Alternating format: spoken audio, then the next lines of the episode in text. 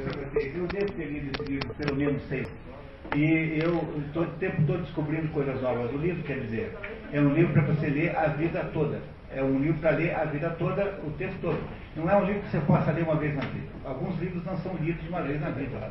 Ah, são lidos a vida toda. Esse é um deles.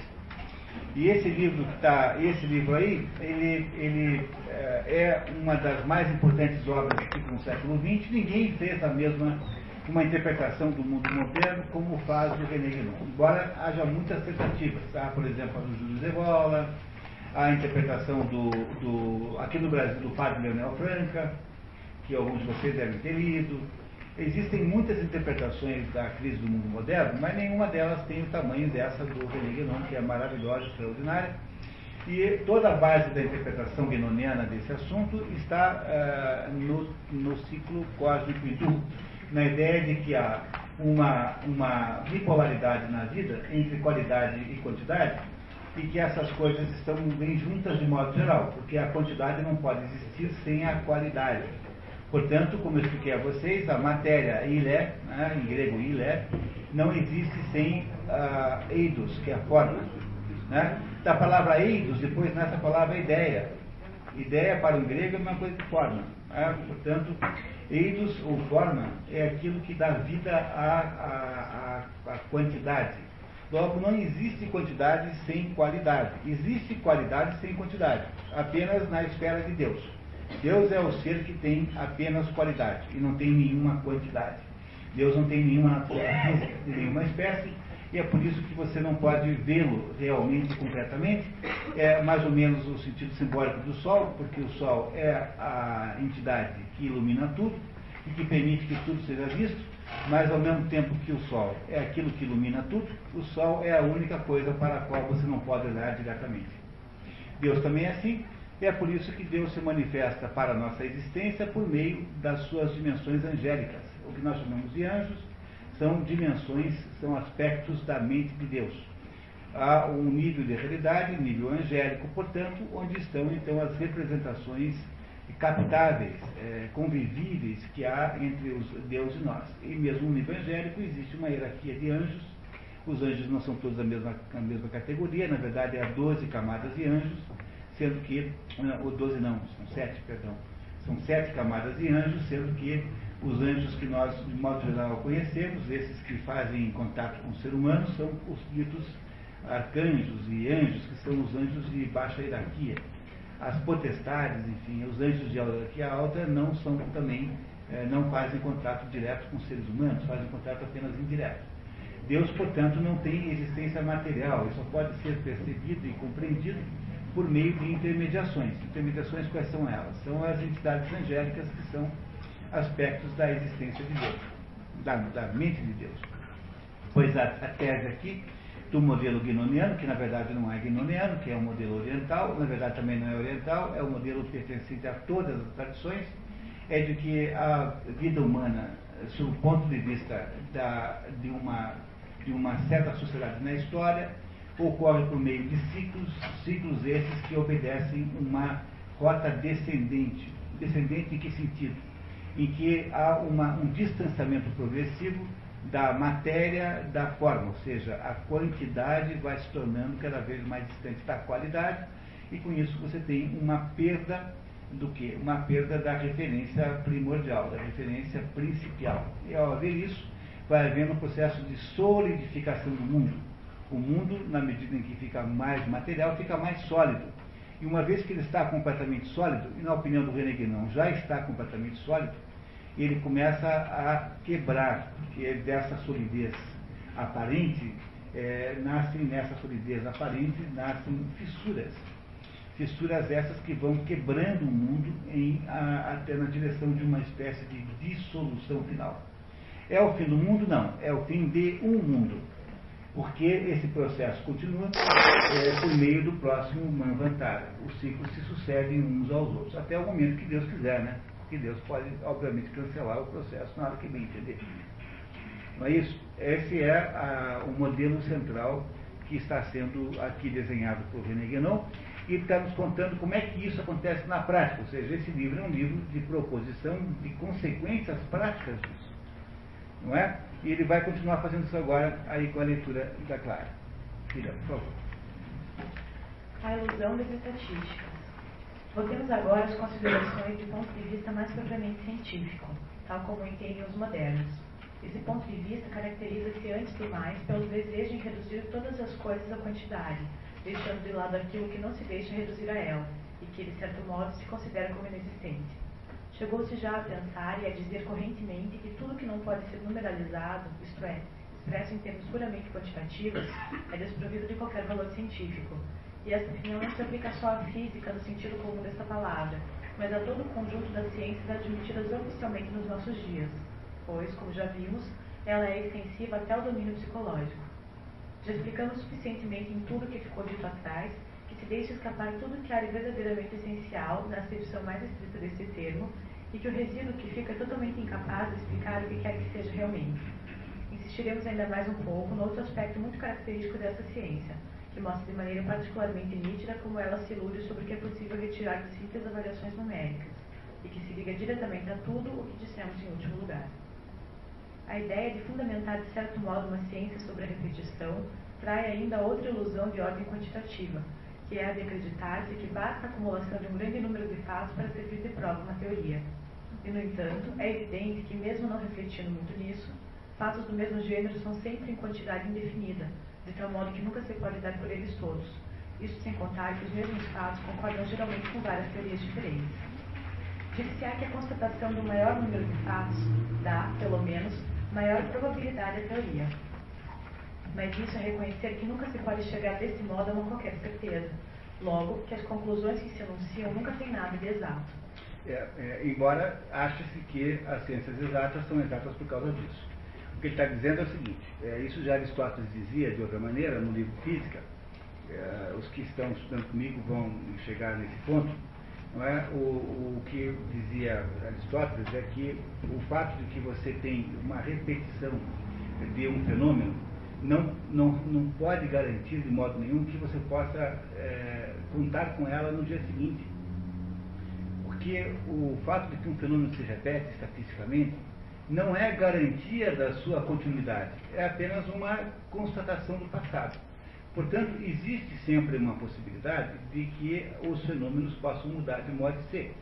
Depois, mais tarde, um sujeito chamado Félix Revesson, um filósofo francês, chamou isso de hábitos da natureza. Dizia assim, que na natureza não existem é, regras ou leis no sentido próprio da palavra, existem hábitos. E modernamente, o estudioso Rupert Sheldrake, um biólogo inglês muito interessante, é o sujeito que desenha essa ideia mostrando que isso que nós chamamos de leis da natureza são apenas repetições por hábito e que ninguém pode garantir que elas não possam se modificar de acordo com circunstâncias aleatórias. Essa é uma, uma constatação que ele está dizendo, ou seja, uma sociedade que acha que qualquer constatação é, estatística é absolutamente garantida, é uma sociedade que se submete é, sem nenhuma é, resistência à tirania da quantidade. Porque, afinal de contas, uma estatística é apenas uma, meramente uma quantidade. Por isso é que é difícil explicar o mundo por esse critério estatístico, porque sempre haverá determinados indivíduos ou determinadas situações que, de um modo ou de outro, escapam à regra geral. Por exemplo, existem animais que são uh, intermediários entre categorias de outros animais. É? O, o, animal é um mamífero, uh, embora mais voa como um morcego, por exemplo. Não é? Um ornitorrinco é um, é um, é um, um, um, um ovíparo, põe ovos, não é? mas ele, em compensação, tem características físicas de mamífero. E assim por diante, você terá sempre na natureza situações é, aí ambíguas que são incompreensíveis sob o ponto de vista das constatações estatísticas. Logo, é muito difícil você construir uma visibilidade de certeza a partir da ciência. E, por favor, lembre sempre disso. Não é para transformar a ciência de modo nenhum em, em hábito geral do mundo, porque os cientistas não sabem absolutamente nada sobre quase nada. Por exemplo, até hoje não sabe se o que engorda é proteína ou é carboidrato. Se a ciência da medicina não sabe até hoje como é que resolve esse problema, é muito difícil você criar leis e criar comportamentos sociais com base nisso. Porque você vai lá um sujeito e declara um negócio, chega outro e declara o contrário. E é por isso que a ciência não tem direito de ser a, a definidora de legislação, por exemplo. Porque os cientistas, eles mesmos, a, a parte desse pressuposto, sempre estão olhando precariamente para o mundo. A, a ideia de, de endeusar a ciência é, no fundo, uma, um subproduto da ideia de endeusar a matéria, que já é um fenômeno desse mundo é, quantitativo. É isso? A única coisa que você pode afirmar com certeza são afirmações metafísicas. Só isso tem certeza. Por exemplo, afirmar que só pode existir aquilo que tem potência de existir. Essa afirmação é absolutamente certa.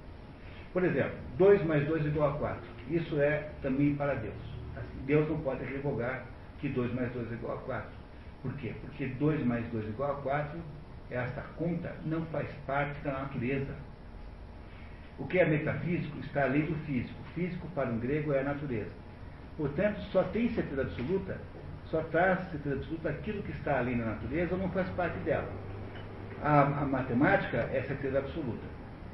É, a, os, a, as conclusões metafísicas são absolutamente certas. Agora, as conclusões sobre o mundo físico, que são basicamente o assunto da ciência, essas são precaríssimas. Se você, baseado na ideia das estatísticas, as transforma em divinizações, você vai sempre endeusar, na verdade, a natureza. É o que ele está dizendo aí. Tá, continuamos. E é confessar também o caráter empírico da ciência moderna, cujos partidários, por uma estranha ironia, se comprazem em taxar de empirismo os conhecimentos dos antigos, quando é precisamente o contrário da verdade. Esses conhecimentos, de que eles ignoram totalmente a verdadeira natureza, partiam dos princípios e não das constatações experimentais, de tal modo que se pode afirmar que a ciência profana está construída exatamente ao invés da ciência tradicional. E mesmo assim, por mais insuficiente que seja o empirismo em si mesmo, o desta ciência moderna está longe de ser integral, já que negligencia ou afasta uma parte considerável dos dados da experiência, todos os que apresentam um caráter propriamente qualitativo. A experiência sensível, tal como outro gênero qualquer experiência, não pode nunca suportar a quantidade pura, e quanto mais nos aproximamos desta, mais nos afastamos da realidade que se pretende constatar e explicar. Com efeito, não seria difícil darmos-nos conta de que as teorias mais recentes são também aquelas que têm menos relação com essa realidade e que as substituem mais facilmente por convenções. Não diremos, não diremos totalmente arbitrárias, porque tal coisa ainda só é uma impossibilidade, e para fazer uma convenção qualquer é preciso ter necessariamente alguma razão para fazer, mas pelo menos tão arbitrárias quanto possível, isto é, sendo minimamente fundamentados na verdadeira natureza das coisas. Unidade e simplicidade.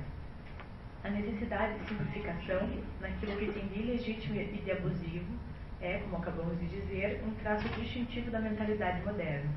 Em virtude dessa necessidade, aplicada ao domínio científico, que alguns filósofos, como uma espécie de pseudo-princípio lógico, fizeram a afirmação de que a natureza age sempre pelas vias mais simples. Isso é um postulado absolutamente gratuito, porque não vemos o que poderia obrigar a natureza a agir efetivamente desse modo e não de outro. Muitas e diferentes condições, sem ser a simplicidade, podem intervir nas operações da natureza e até serem mais importantes do que esta, de modo a determiná-la a agir pelas vias que, segundo o nosso ponto de vista pelo menos, aparecerá muitas vezes bastante complicada. Em verdade, esse pseudo-princípio não é mais do que um voto expresso por uma espécie de preguiça mental. Deseja-se que as coisas sejam o mais simples possível, porque se fossem realmente, seriam mais fáceis de compreender. E, aliás, isso está bem de acordo com a concepção moderna e profana de uma ciência que deve estar ao alcance de todos, o que manifestamente só é possível se for simples, até o ponto de ser infantil, se qualquer outra consideração de ordem superior ou realmente profunda estiver excluída. É, é o, o, desafio de Bickman, não é Bickman? A, a ideia aí que está por trás disso é a ideia de que não é possível é, uma uniformização de todas as coisas, não no sentido de que elas sejam é, iguaizinhas entre si, mas há uma destruição das diferenças hierárquicas entre os seres humanos. É, é, é a materialização daquele tangozinho argentino que diz assim, que chama-se cambalacho. Diz assim, todos iguais, nada é melhor, lo mesmo um burro que um grande professor. É, esta, esta ideia que está nesse tango cambalacho é a ideia central dessa história que eh, parte do pressuposto de que não há hierarquia entre os seres humanos. Por esse critério, eh, tanto faz os trapalhões como o Albert Einstein, porque no fundo, no fundo, todos têm o direito de falar sobre física. E é por isso que você tem essa poluição imensa, extraordinária, de falantes ignorantes, de gente dando palpite sobre tudo quanto é assunto. Basta você ser jogador de futebol para que você comece a dar palpite sobre política econômica, sobre. Porque o, o, o mundo moderno repugna de uma maneira, assim, digamos, é, quase que, quase que física, qualquer espécie de hierarquia entre as pessoas. Há uma, caça, há uma cassação da diferença qualitativa. Ora, nada mais adequado para o mundo que tende para a quantidade, ele caçar a diferença de qualidade. É por essa razão que se acha, por exemplo, quando se fala em indústria cultural, por exemplo, a, o sujeito que usa a expressão indústria cultural pensa que cultura é um pedaço da economia.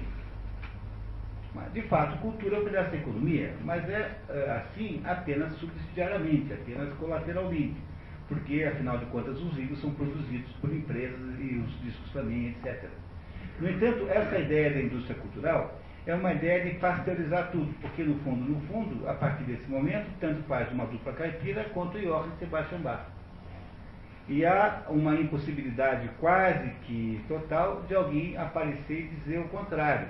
Eu vou fazer daqui uns dias em Paranavaí uma palestra, num evento grande lá, dizendo que tem essa diferença. Eu tenho certeza que eu preciso cuidar na saída para não ser uh, atacado pelos, pelos cantores uh, lá devo levar um segurança, estou pensando se vocês não queriam me ajudar, tal, porque, porque eu tenho certeza que aquela turma lá do Reco vai ficar ofendidíssima com o que eu vou dizer, se eu disser, por exemplo, que todo pagode reunido não dá um, uma estrofezinha de Johann Sebastian Bach. Quer dizer, você pega o Bach e dá três acordes, já tem mais qualidade musical do que todo pagode junto, todos os tempos. Não, vai, não sobra pagode nenhum mais.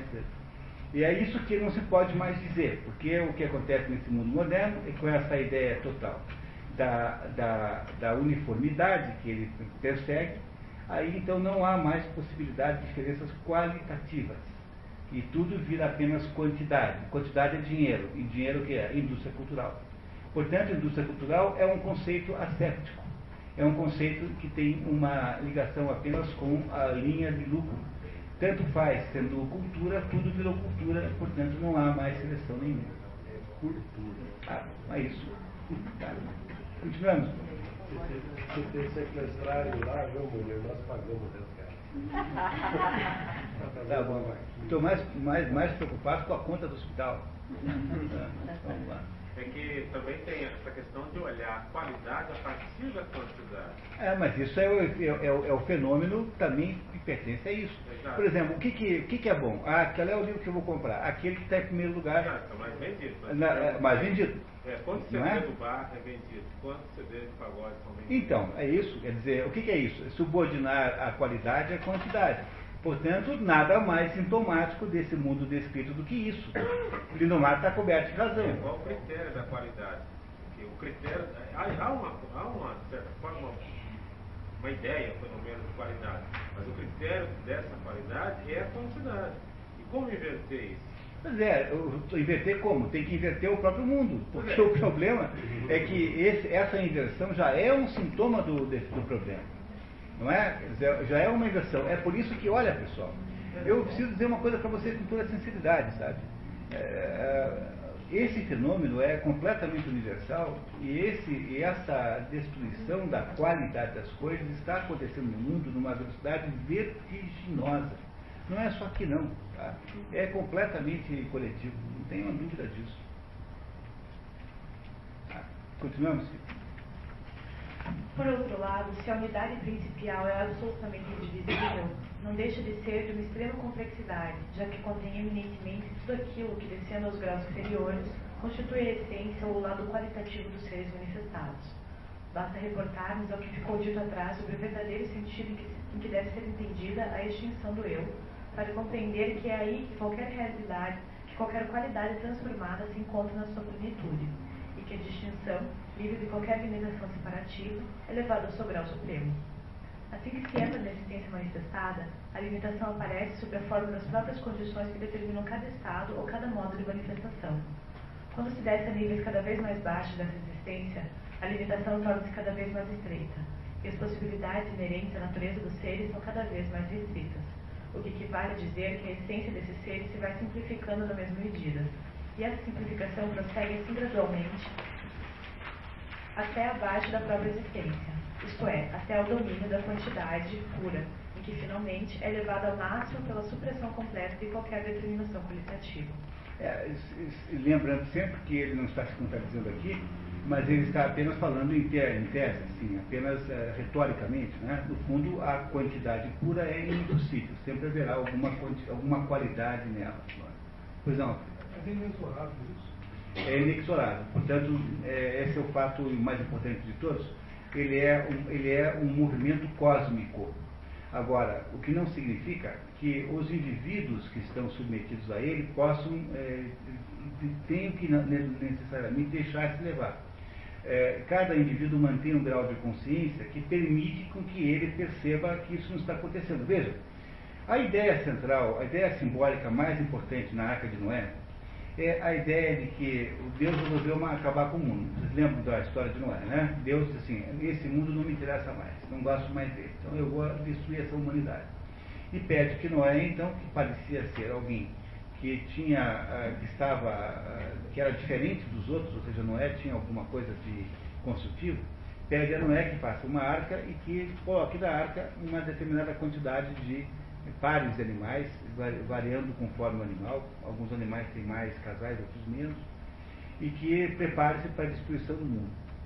Quando o mundo é destruído e finalmente voltam as coisas ao normal, são os descendentes de Noé que repovoam o mundo. Sem de onde vem os semitas, repovoa o centro do mundo, que é o Oriente Médio, o Cam, Cam, Cam, repovoa o sul do mundo, e o Jafé repovoa o norte do mundo. São os três filhos de Noé que repovoam cada um deles o mundo.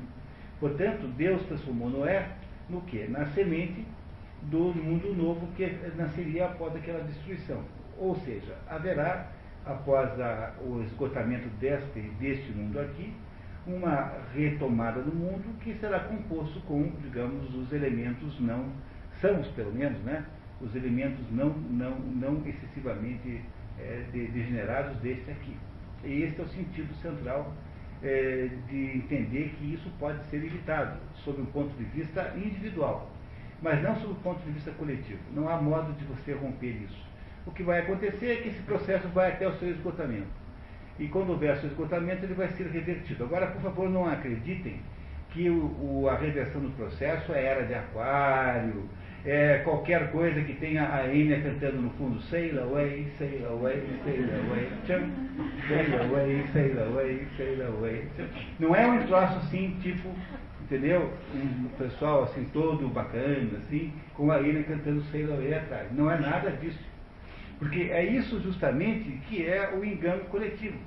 É de você imaginar que essas, digamos assim, novas espiritualidades, enfim, que quer que seja, sejam justamente o, a solução para o problema, quando na verdade elas são apenas mais um sintoma do problema. Haverá aí um capítulo para explicar isso, se é que nós vamos conseguir chegar nele, e não esquecendo nunca que René Guénon escreve isso em 45, e eu digo para vocês, de lá para cá, passaram-se aí, sei lá, 50 e poucos anos, 60 anos quase, e nenhuma dessas previsões falhou até agora. Esse livro da impressão que foi escrito ontem não há nenhuma mudança em relação ao que é só uma, digamos, uma, uma piora genérica do estado do paciente. Né? Apenas isso, porque em termos, a, intensidade, em termos de qualidade, não melhorou nada. Ah, só perceber que a era de aquário, esse negócio dos os meninos de Deus, não sei o quê, o, Raul, é o Paulo Coelho, o Raul Seixas cantando as, ou aquelas musiquinhas satânicas, não é isso que é a, o que vai nascer. Não é? Só nasce o que for capaz de juntar lá com a unidade. Portanto, aquilo que tiver alguma legitimidade espiritual. Por isso é que, se você quer um conselho, associe-se a uma religião tradicional, qualquer uma delas, embora é que eu acho que é a única religião viável para nós aqui é o cristianismo. Não há outra possibilidade concreta real. Tá? Eu diria que não, não há para fazer. O que não pode é fazer com religião que se faz com um computador. Você pega um pedaço do islamismo, pega lá um outro detalhe do budismo, aí pega um negócio do espiritismo, aí inventa outro pedaço e monta uma religião para você, como quem monta um computador com um monitor Sony, com impressora HP, com placa, não sei o quê. Entenderam? Isso é um dos sintomas negativos do processo. Não é assim que faz. Tá? Não é assim que faz. Mas a força de decadência disso é inevitável, porque é, o, é a força do ciclo cósmico. Não dá para você impedir que isso aconteça. Tá? Continuamos. O ódio ao secreto. Temos ainda de insistir num ponto que abordamos só incidentemente nas páginas anteriores. É aquilo que poderíamos chamar a tendência para a vulgarização, mas uma das palavras particularmente significativas para pintar a mentalidade moderna. Isto é, o desejo de pôr tudo ao alcance de todos, que já assinalamos como uma consequência das concepções democráticas, significa, em suma, o querer baixar o conhecimento até o nível das inteligências inferiores. Não seria difícil mostrar os inconvenientes que apresenta, de modo geral, a, a difusão inconsiderada de uma instrução que se pretende distribuir igualmente a todos, sob formas e métodos idênticos, que só pode levar, como já afirmamos, a um nivelamento por baixo. Aqui, como em tudo, a qualidade é sacrificada à quantidade. É fato, aliás, que essa instrução profana não representa no total nenhum conhecimento no verdadeiro sentido da palavra, não contém absolutamente nada de ordem mais profunda. Mas, a parte da sua insignificância e da sua ineficácia, o que a torna realmente nefasta é, sobretudo, o fato de se, tor se tornar por aquilo que não é, com tendência para negar tudo o que a ultrapassa, e abafar assim todas as possibilidades que se ligam ao domínio mais elevado. Parece, aliás, que ela é mesmo feita para isso, porque a uniformização moderna implica necessariamente o ódio a qualquer superioridade. É por isso que o maior ilusão contemporânea é a ideia da educação genérica de boa qualidade para todo mundo, o que é rigorosamente impossível. O que há, portanto, uma, uma, um simulacro de educação, uma espécie de pastiche, em que um enorme quantidade de dinheiro é gasto por pessoas que se dizem professores e que fazem lá uma espécie de teatro uma pantomima para tentar educar crianças que não aprendem nada. Depois de oito anos sequestradas de casa cinco horas por dia, elas têm um grau de habilidade prática absolutamente ridículo, não, não tem alfabetização nenhuma na prática. E isso é assim porque nós inventamos essa ilusão de achar que é possível fazer educação coletiva para todo mundo com a mesma qualidade. Não dá para fazer, é impossível materialmente. Portanto, quando nós abandonamos a ideia de que educação deveria ser uma obra da elite dos professores para a elite dos alunos, é, e essencialmente é, duas elites desejosas de serem serem educadas, nós criamos essa pantomima chamada escola, que é uma mentira imensa. A escola pública no Brasil, por exemplo, é apenas um negócio que existe para provar, ah, para tentar contrapor-se a tese de que ela não existe. Né? O que é a escola pública no Brasil? Um negócio que existe apenas para provar a tese de que ela não existe. Porque na prática, na prática é o maior desperdício que você pode imaginar de dinheiro de esforço, que é inimaginável. Porque na prática tem só uma parcela dos professores capazes de ensinar de verdade e tem só uma parcela dos alunos capazes de estudar e aprender de verdade. E se nós fizéssemos muito bom trabalho nessa, na, na junção desses dois grupos, nós resolveríamos o problema da educação, porque, na prática, o brasileiro médio não quer estudar oito anos para ser assessorista, porque ele quer ser assessorista agora. Mesmo porque, para ser assessorista, não tem que ter educação nenhuma. E quem. É, né? e, e, aí, o que, por que, que nós inventamos essa mistificação da educação? Porque, como no Brasil tem, quer eu sempre faço essa conta, né? O, quando o Brasil ganhou a Copa de 70, assim, os mais, os mais veteranos já estavam vivos. Nessa época, o Brasil tinha 90 milhões em ação. Hoje tem 180. Quer dizer, que nasceram 90 não, nasceu muito mais porque muita gente morreu e foi substituída. Então deve ter nascido no Brasil desde então 120 milhões de pessoas novas, da década de 70 para cá, da Copa de 70. Bom, essa gente tem que idade? São 38 anos. Dividido por dois dá menos de 20. Mas eles têm mais de 20 na média, porque a, a taxa de natalidade foi diminuindo de modo que eles têm mais gente com menos de mais de 20 do que com menos de 20. Então imagine que essa turma toda tem 20 e poucos anos. São, são em média, né? Em média. A média desses, desses é, 120 milhões é de 20 e poucos anos. Essa gente precisa de emprego. Como não tem emprego para todo mundo, o que, que faz o sujeito do Departamento de Recursos Humanos da empresa? Ele cria uma espécie de corrida de obstáculos, porque se ele colocar lá cargo de assessorista, não há qualificação necessária, faz uma fila que demora 120 milhões de pessoas na fila, vai demorar 20 anos para estudar o currículo de todo mundo. O que, que ele faz? Então ele diz assim, não, tem de ter segundo grau. Que assim diminui a quantidade de gente que vai pedir o emprego. Aí se for muita gente ainda, ele põe assim, não, tem que ter curso superior de administração. Carteira de motorista. Senão não pode ser assessorista. Carteira de motorista. De um veículo. Se tiver muita gente para ser de motorista, ele põe assim, é, pós-graduação. Se tiver. É, falar inglês, porque pode ter então um americano dentro do elevador. Vocês, vocês compreenderam que somando com o fenômeno populacional e mais a absoluta incompreensão do que seja educação, nós criamos essa absoluta cretinice chamada educação pública do Brasil, que é um sistema de, de aprisionamento de crianças, uma espécie de estacionamento gigantesco, em que você põe aquelas crianças lá presas apenas para fingir que elas estão aprendendo alguma coisa, quando na verdade é absolutamente inútil tudo. E não tem nenhum sentido. Gastamos para isso 25% do orçamento, porque por lei temos que gastar 25%, pelo menos nos estados e municípios. Né? O governo federal gasta mais com o ensino superior. Parece, não parece a vocês que tem alguma coisa errada nesse negócio? Bom, a concepção geral desse assunto, que é o que gera todo o problema, é essa aí a ideia de que é, é possível democratizar tudo, quando na verdade não é.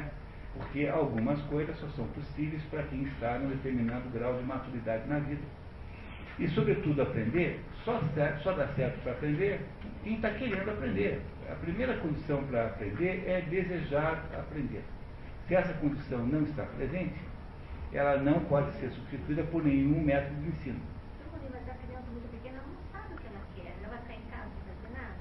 Ah, mas é claro que na prática você tem que agir diferente, né? Eu não estou nem discutindo as questões jurídicas disso.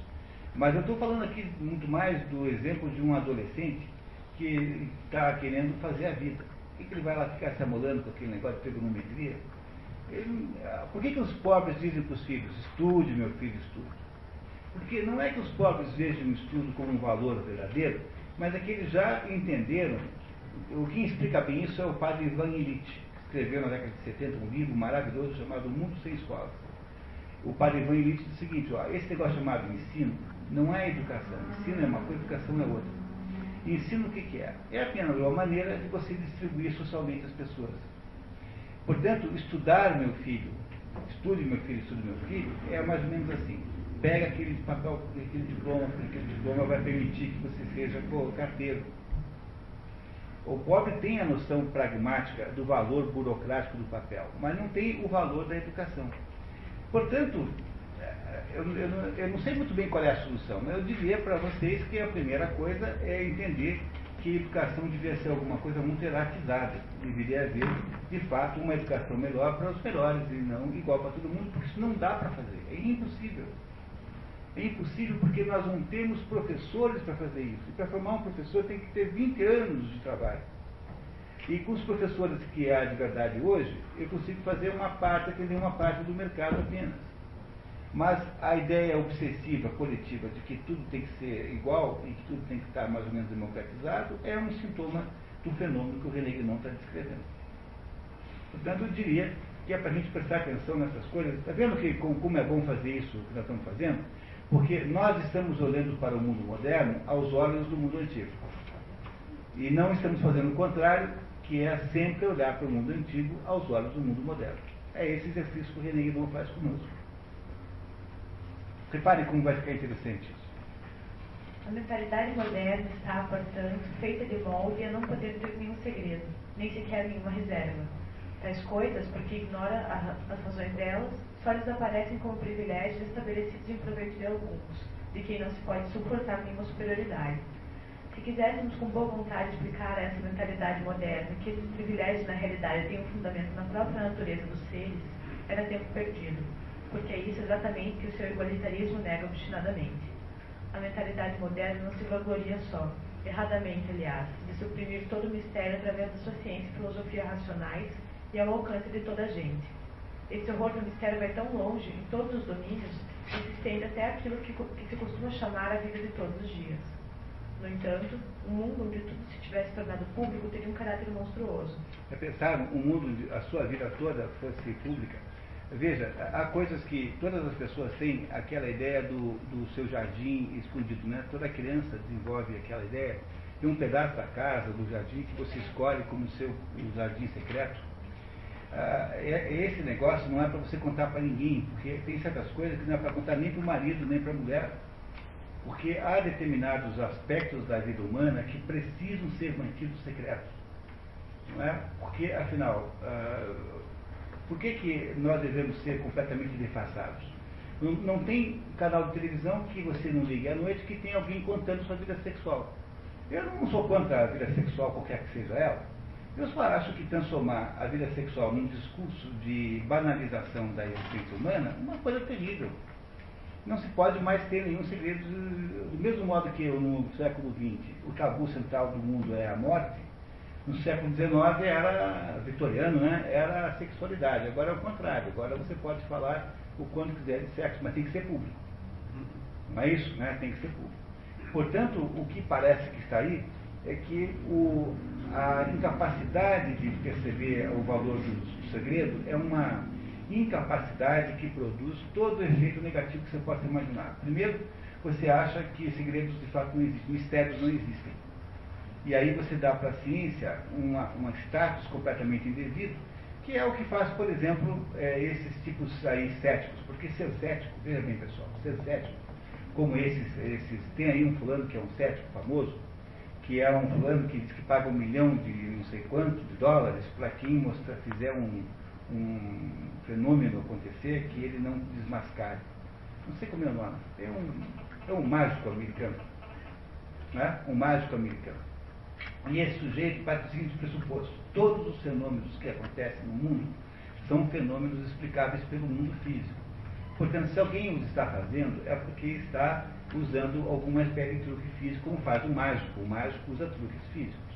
Como ele é um mágico, ele acha que pode desmascarar qualquer um. Ele é, portanto, o quê? Um cético. Mas veja, o ceticismo não é a base de uma cosmovisão, porque o ceticismo é apenas uma, uma, uma atitude prudencial. Você tem que ter cético na vida para ficar interpretando o que os outros dizem. Por exemplo, você está fazendo uma declaração. Será que essa declaração não está escondendo algum interesse? Então você é cético por, uma, por medida prudencial. Agora, achar que você pode construir uma interpretação sobre o mundo baseada no ceticismo é uma bobagem extraordinária, porque de fato existem milagres, acontecem coisas inexplicáveis, e o fato de que ele eventualmente, este, este é, é Randy, Randy, não sei o que, Randy, esse, esse cético é capaz de imitar um fenômeno por meios físicos, não quer dizer que esse mesmo fenômeno não possa ter acontecido por outros meios que não físicos.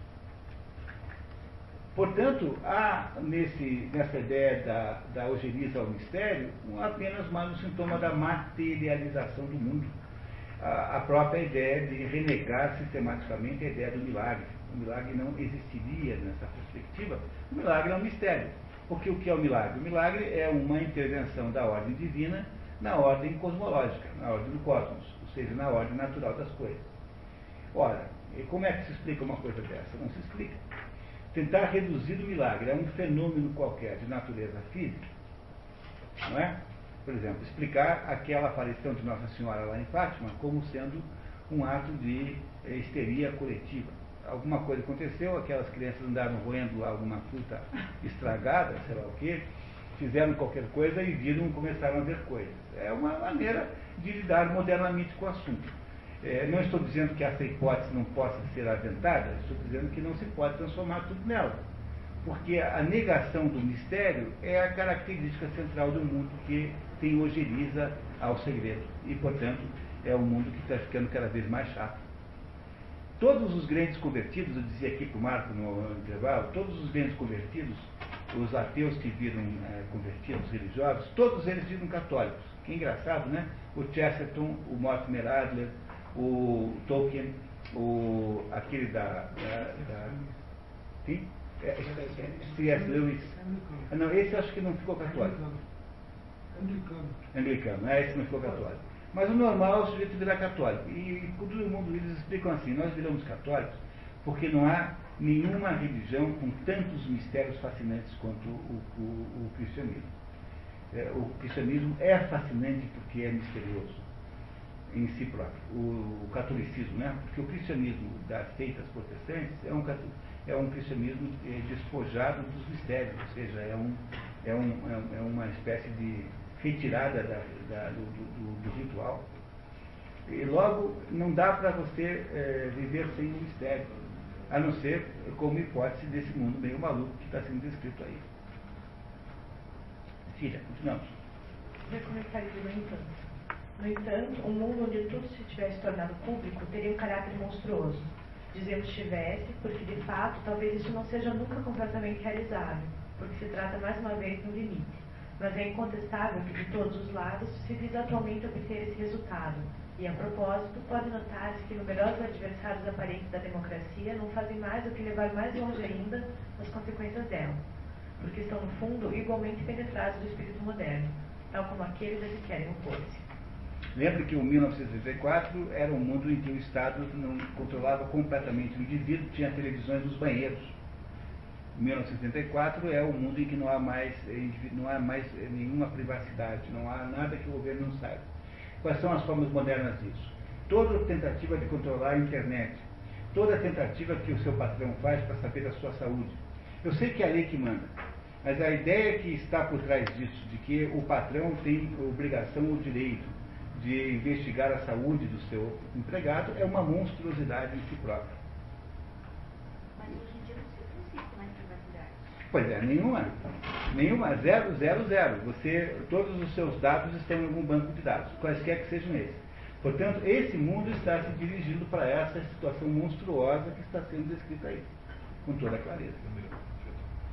Não é? Ou seja, não há mais nenhuma possibilidade de segredo pessoal. Todo mundo, o governo sabe que, para quem que você manda. Nos Estados Unidos, então, com essa história de, de combater o Bin Laden, é, o governo americano é, estabeleceu uma censura na internet nos Estados Unidos. Qualquer pessoa que tenha, que aperte lá, qualquer uma de 300 ou 400 palavras, tem toda a sua ficha levantada pelo governo americano, tem uma investigação completa sobre ou quem é você, o que, que você diz, quais são os sites que você frequenta. Não é? Se você entrar numa biblioteca pública e pedir um livro sobre islamismo, você entra numa lista negra em que vai haver uma fiscalização da sua vida completa. Olha. Mesmo que você me diga que, que você simpatiza com o Bush, que você acha que ele não é mal por fazer isso, eu diria assim, isso é uma monstruosidade, porque aí quando sai o Bush e entra o Obama, quem é, como é que você faz com agora? Como é que virou agora essa a agenda vai mudar. Pô. Agora virou outra agenda ideológica. Há algumas coisas que são proibidas ao Estado, deviam ser proibidas. Por exemplo, quando você vai fazer pesca submarina, você é proibido de botar aqueles tubos de ar comprimido nas costas. Porque você vai lá caçar um peixe com aquele negócio, é uma, uma falta de esportividade. Você fica muito mais poderoso que o peixe. Você tem que ter, portanto, limite. Determinadas coisas, o Estado também tem que ter limite o Estado brasileiro não tem direito de investigar seu cartão de crédito, saber se você foi ao motel XYZ, como fazem de fato. No entanto, esse fenômeno que ele está aqui antecipando em 45, no mundo moderno, uh, está numa, no seu clímax, no seu apogeu. Não há mais o que fazer para esconder. É só não ser uma pessoa existente, não tem que ter CPF, não comprar nada, não usar cartão de crédito, só usar dinheiro. É o único jeito para se esconder do sistema, sair do mundo das informações. Está vendo como isso é profético? Muito bem, continuamos. Para conseguir que os homens vivam inteiramente em público, não chega a reuni-los em massa em todas as ocasiões possíveis e sob qualquer pretexto. Quer-se ainda alojá-los, não propriamente em colmeias, como dissemos mais atrás, mas em colmeias de vidro, dispostas de modo a que não lhes seja possível comer sem serem comum. Os homens que são capazes de se submeter a uma tal existência baixaram realmente ao nível infra-humano, ao nível, se quisermos, de insetos tal como as abelhas e as formigas. Aliás, fazem-se esforços para os domesticar, a não serem mais diferentes entre si do que os indivíduos dessas espécies de animais. Escritório panorâmico, conceito de escritório panorâmico, é isso aí. Para resumir o que precede, podemos acrescentar ainda isto. Sendo o racionalismo a negação de todo e qualquer princípio superior à razão, arrasta como consequência prática o uso exclusivo dessa mesma razão cega, se assim nos podemos exprimir, pelo fato dela ser isolada do intelecto puro transcendente, do qual, normal e legitimamente, só pode refletir a luz do domínio individual. Sendo perdida toda a comunicação efetiva com esse intelecto supraindividual, a razão só pode tender para baixo, isto é, para o polo inferior da existência, e atolar-se cada vez mais na materialidade. Na mesma medida, vai perdendo, pouco a pouco, a própria ideia de verdade, e chega só a procurar a maior comodidade para sua compreensão limitada, na qual encontra, aliás, uma satisfação imediata, pelo fato de tender para baixo, já que essa tendência conduz no sentido da simplificação e da uniformização de todas as coisas. Obedece, pois, tanto mais facilmente e mais depressa a essa tendência, quanto os efeitos dela estão conformes com seus desejos. E essa descida cada vez mais rápida só pode encontrar no fim da sua caminhada aquilo que chamamos já o reino da quantidade. Mecanicismo e materialismo. O mecanicismo limita-se, em suma, a dar uma descrição simples do movimento, tal como ele é, ele é na aparência exterior, e é impotente para compreender as razões disso. Logo, para exprimir esse aspecto essencial ou qualitativo do movimento, que é o único que pode dar a sua explicação real. E com mais razão ainda será impotente para compreender outra coisa de caráter mais complexo e na qual a qualidade predomina sobre a quantidade. Uma ciência assim constituída nunca poderá ter verdadeiramente valor e conhecimento efetivo, mesmo que diz respeito ao domínio relativo e limitado no qual está encerrada. Foi, portanto, uma concepção tão notoriamente insuficiente que Descartes quis aplicar a todos os fenômenos do mundo corporal, ao mesmo tempo que reduzia toda a natureza dos corpos à extensão, e, além disso, só encarava essa de um ponto de vista meramente quantitativo. Já nessa altura, tal como os mecanicistas mais recentes materialistas, não fazia a esse respeito nenhuma diferença entre os corpos ditos inorgânicos e os seres vivos. Dizemos os seres vivos e não somente os corpos organizados, porque o próprio ser se encontra aqui reduzido efetivamente ao corpo, em razão da muito famosa teoria cartesiana dos animais-máquinas, que é um dos mais espantosos absurdos que o espírito de sistema alguma vez engendrou. É só quando considera o ser humano que Descartes, é só quando considera o ser humano que Descartes, na física, se vê obrigado a especificar que aquilo de que trata é o corpo do homem. Para que serviria essa restrição se logo, por hipótese, tudo que se passa nesse corpo é exatamente idêntico, mesmo se o espírito estiver ausente? Com efeito, o ser humano, devido ao dualismo, está como que cortado em duas partes que não chegam nunca a juntar-se e que não podem formar um composto real, já que, sendo supostas heterogêneas, não podem entrar em comunicação por nenhum meio. De modo que qualquer ação efetiva de uma sobre a outra se vê assim impossibilitada. Além disso, pretendeu explicar-se mecanicistamente todos os fenômenos que se produzem nos animais, mesmo as manifestações cujo caráter é mais evidentemente psíquico. Podemos perguntar-nos por que é que não seria o mesmo no homem, se não é permitido desprezar o outro lado do dualismo, porque não serve em nada para a explicação das coisas. Daí a olhá-lo como uma complicação inútil e a tratá-lo como inexistente, e depois negá-lo pura e simplesmente. Vai um passo, sobretudo para homens cuja atenção está constantemente voltada para o domínio do sensível, como é o caso dos ocidentais modernos. É desse modo que a física mecanicista de Descartes devia inevitavelmente preparar a via da materialização. Então, o que ele está dizendo é que o processo da o processo de materialização começa, que tudo que começa dentro da teoria das castas, tudo que é humano vem de cima para baixo, nunca ao contrário.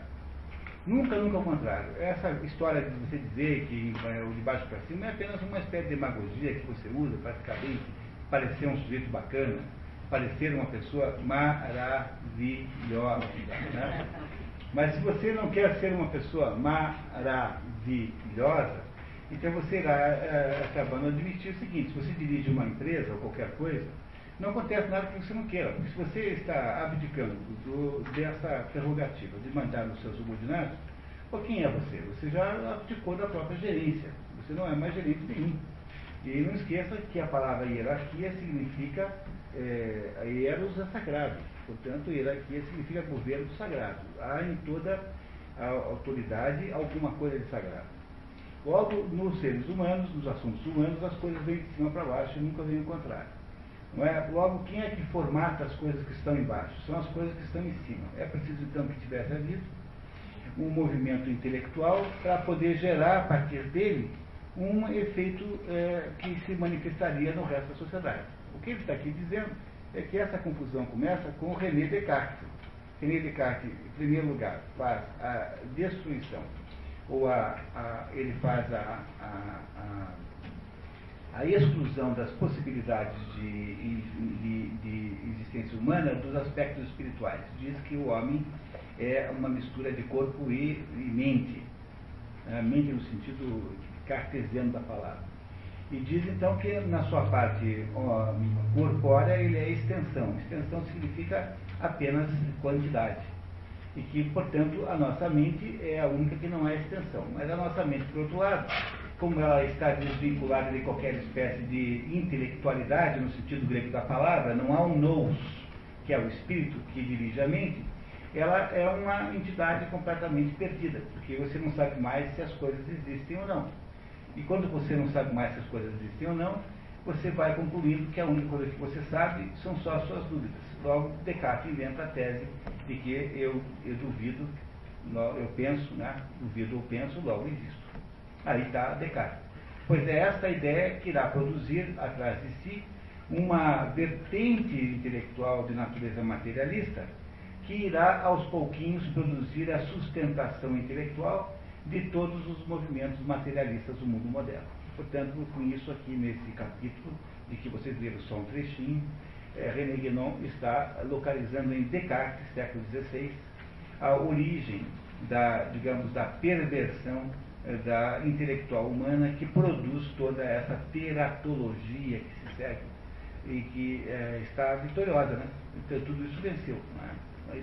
Isso aqui, esse discurso do René Guénon é um discurso de vencido porque no fundo é, tudo que ele indicou venceu. Ele sabia que ia vencer. Não há nenhuma surpresa nisso. Mas porque ele vencido ou é uma forma de como que o mundo está é, é uma, um analista daquele que está analisando. Né? É uma espécie de. É uma espécie de, de autópsia. É. Né? Autópsia, porque o, o, o, o, o autopsista né, é o sujeito que investiga a causa da morte. Mas não, ele não, o Guénon nenhum minuto imagina que possa se reverter o processo. Mas ele tá, está fazendo com muita atenção, já, já naquela época estava acontecendo. Já, muito. Não, na verdade, já acontecia há 400 anos, porque, na verdade, na verdade, tudo que vocês possam imaginar que seja a civilização humana que nós conheçamos, tudo isso está dentro do Kali Yuga, do último trecho, dos últimos 10% do Manvantara. Isso é importante que vocês saibam, hein, porque não foi dito ainda que se a idade do, do último trecho é, como se imagina, 6 mil anos, nós não conhecemos nada para lá de 6 mil anos. Portanto, todos os acontecimentos humanos registrados pela história, de alguma maneira, já são do último percurso, da última etapa. Tá, continuamos. A ilusão da vida vulgar. Daí provém a ideia daquilo que se designa comumente como a vida vulgar ou a vida corrente, o que se entende por essa expressão. Com efeito, é bem, e antes de mais, alguma coisa onde, por exclusão do caráter sagrado, ritual ou simbólico, quer se torne um sentido especialmente religioso ou segundo qualquer outra modalidade tradicional, pouco importa, já que se trata igualmente de uma ação efetiva das influências espirituais em todos os casos, nada então seja puramente humano intervém nela de qualquer modo. E mesmo essas designações implicam, além disso, que tudo que ultrapassa uma tal concepção, mesmo quando não é expressamente negado, está pelo menos relegado a um domínio extraordinário, considerado como excepcional e inabitual. Há, pois, propriamente falando, uma inversão da ordem normal, tal como é representada pelas é, civilizações integralmente tradicionais, em que o ponto de vista profano não existe de modo nenhum, e essa inversão só pode conduzir logicamente à ignorância ou à negação completa do supra-humano.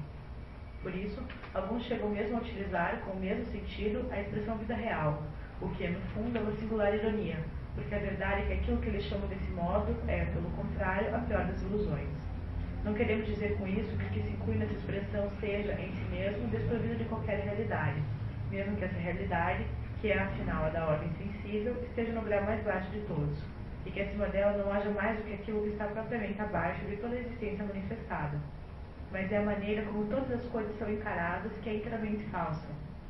E que, separando-as de qualquer princípio superior, lhes nega precisamente aquilo que faz toda a sua realidade.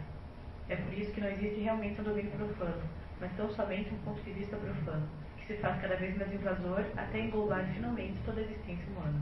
Aquela história, o sujeito passa o final de semana numa pousada, andando a cavalo, não sei o quê, é, subindo morro e tal, Aí chega assim, no domingo, né? Fala assim, agora vamos voltar para a vida real. Quando, na verdade, a única vida real que havia era aquela anterior. Né? A vida que é para a qual ele volta é uma vida de uma irrealidade absoluta, porque é uma vida cujo sentido é absolutamente é, é, é, é difuso, que é escravizar-se lá num, num trabalho para ganhar um dinheirinho, para poder comprar uma porção de, de, de bugigangas que você tem de ter de qualquer jeito. Quando na verdade a vida real era outra. No entanto, o, acaba se achando que a vida real é essa vida vulgar. É o quê? É, essa é a ideia, né? Essa é ideia, não é isso? Então, veja como aí também há, na própria concepção de vida real, uma interferência desse processo. Né? Continuamos. A degenerescência da moeda. Há uma anotação bem fácil de fazer, mesmo que só se tenham olhos para ver. É que as moedas antigas estão literalmente cobertas de símbolos tradicionais, copiados mesmo daqueles que apresentam um sentido particularmente profundo Nomeadamente nas moedas celtas, os símbolos que aí figuram estão ligados a conhecimentos doutrinais que eram próprios aos druidas, o que implica, aliás, uma intervenção deles nesses domínios. E claro, o que é verdade em relação aos celtas é o igualmente para outros povos da antiguidade, tendo em conta naturalmente as modalidades próprias das suas organizações tradicionais respectivas. Isso está perfeitamente de acordo com a inexistência do ponto de vista profano das civilizações estritamente tradicionais. A moeda, onde era hábito usá-la, não podia ser a coisa profana em que se tornou mais tarde. E se tivesse sido, como se explicaria aqui a intervenção de uma autoridade espiritual que evidentemente não teria nada com isso? E como se poderia compreender que várias tradições falem da moeda como de qualquer coisa verdadeiramente carregada de uma influência espiritual, cuja ação podia efetivamente exercer-se por meio de símbolos que constituem o seu suporte normal? Acrescentemos que até tempos mais recentes, ainda se podia encontrar um derradeiro vestígio dessa noção nas divisas de caráter religioso, já que não tinham propriamente um valor simbólico, mas que eram, pelo menos, um resquício da ideia tradicional, embora não percebida como tal e incompreendida. Mas, depois de alguns, de alguns países terem sido relegados para o grupo das moedas, essas divisas acabaram por desaparecer completamente, e, com efeito, não tinham já razão de existir, porque a moeda não representava mais do que um sinal de ordem unicamente material e quantitativo. Apesar de a gente usar a expressão divisas até hoje, né? a gente hoje, até hoje usa divisas como dinheiro, dinheiro estrangeiro, né? As divisas, no conceito moderno, é moeda estrangeira, divisas. Mas essa expressão vem do fato de que as próprias moedas, que antigamente as moedas tinham valor em si próprio, né? todos os nomes das moedas revelam isso. Pound, por exemplo, pound, libra, é uma medida de peso. Não é? Argent, argent em francês é, significa ah, prata. Argent é prata, porque as moedas eram de prata. Né? Geld em alemão significa gold, Geld vem de ouro. Né? A palavra Geld, que é, que é dinheiro em alemão, vem de ouro. Portanto, havia no início uma ligação entre a moeda com alguma coisa que era real e concreta. E havia divisas que as ilustravam, havia algumas moedinhas que você compra aí, nos antiquários de moeda, moedas chilenas, que são redondas com um buraco no meio. Essa, essa moedinha dá para fazer duas horas de interpretação simbólica aqui. Está tá cheia de determinados dizeres ali, que são as tais das divisas, que depois, mais tarde, restou apenas como sinônimo de moeda estrangeira. Mas a moeda passou a ser o quê? Hoje em dia é apenas um crédito e um débito, é apenas um registro eletrônico. Ah, o dinheiro como tal vai desaparecer e vai virar apenas uma quantidade, uma quantidade para mais ou para menos. Não é? Um crédito e um débito na sua conta, na sua conta pessoal. É isso que o dinheiro vai virar. Quantidade pura. Solidificação do mundo. Voltemos agora à explicação. Antes dela começar ali, só queria lembrá-los agora que o que ele explicou até agora é que o mundo vai se distanciando do, do polo principal, ou seja, o processo todo vai se distanciando, vai ficando mais pesado, mais quantitativo. Na medida que fica mais quantitativo, ele vai ficando sólido. E o segundo processo, quer dizer, o que acontece como consequência, é o mundo ficar sólido. Sólido fisicamente mesmo, né? cada vez mais sólido, mais pesado. E é isso que ele vai explicar agora como faz. Solidificação do mundo. Voltemos agora à explicação da maneira como se realiza efetivamente, na época moderna, um mundo, um mundo conforme, na medida do possível, a concepção materialista. Para compreender isso, é preciso, antes do mais, lembrar, como já dissemos muitas vezes, que a ordem humana e a ordem cósmica não estão separadas como se pensa facilmente nos nossos dias, mas que, pelo contrário, estão intimamente ligadas. de tal modo que cada uma delas reage constantemente sobre a outra e que há sempre uma correspondência entre os seus estados respectivos. Essa consideração está essencialmente implicada em toda a doutrina dos ciclos, e sem ela, os dados tradicionais que se ligam a essa, a essa última seriam quase ininteligíveis. A relação que existe entre certas fases críticas da história da humanidade e certos cataclismos que se produzem segundo períodos astronômicos determinados é talvez o exemplo mais flagrante, mas é claro que se trata de um caso extremo de correspondências que na realidade existem de modo contínuo, embora sejam indubitavelmente menos aparentes enquanto as coisas só se modificam gradual e quase insensivelmente. É, o único trabalho que eu conheço que faz esse estudo é de um francês chamado Gaston Georgel, que fez um trabalho chamado é, Les Quatre Âges de l'Humanité, As Quatro Idades da Humanidade, só tem em francês, que faz, uh, dá uma, uma, faz uma, um estudo comparativo entre os fenômenos, digamos assim, do mundo físico. Uh, por exemplo, a destruição de Atlântida. Se isso aconteceu de verdade, teria relação com que fase do ciclo. E faz, e faz uma tentativa de estabelecer esses movimentos cósmicos maiores. É muito interessante, embora polêmico, mas é o único estudo que tem. Gaston Georgel, com G. Né? Gaston Georgel. E o livro é, só tem em francês Les Quatre de l'Humanité, as quatro idades da humanidade. Poderia dizer-se ainda, em outros termos, que a materialização existe como tendência, mas que a materialidade, que seria o resultado completo dessa tendência, é um estado irrealizável. Daí advém, entre outras consequências, que as leis mecânicas formuladas teoricamente pela ciência moderna não são nunca suscetíveis de uma aplicação exata e rigorosa às condições da experiência onde subsistem sempre elementos que lhes escapam necessariamente, mesmo na fase em que o papel desses elementos se encontra, de certo modo, reduzido ao mínimo. Trata-se, pois, sempre de uma aproximação, que nessa fase, e sob a reserva de casos excepcionais, pode ser suficiente para as necessidades quase imediatas, mas que implica, apesar de tudo, uma simplificação muito grosseira, o que lhe tira não só toda a pretensa exatidão, mas também todo o valor de ciência, no verdadeiro sentido da palavra.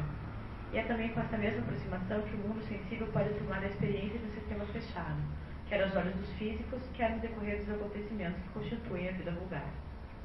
No entanto, a solidificação do mundo, por mais longe que seja levada, nunca pode ser completa, e há limites para além dos quais não poderá ir, porque, como já dissemos, chegar ao extremo seria incompatível com toda a existência real, mesmo de grau mais baixo.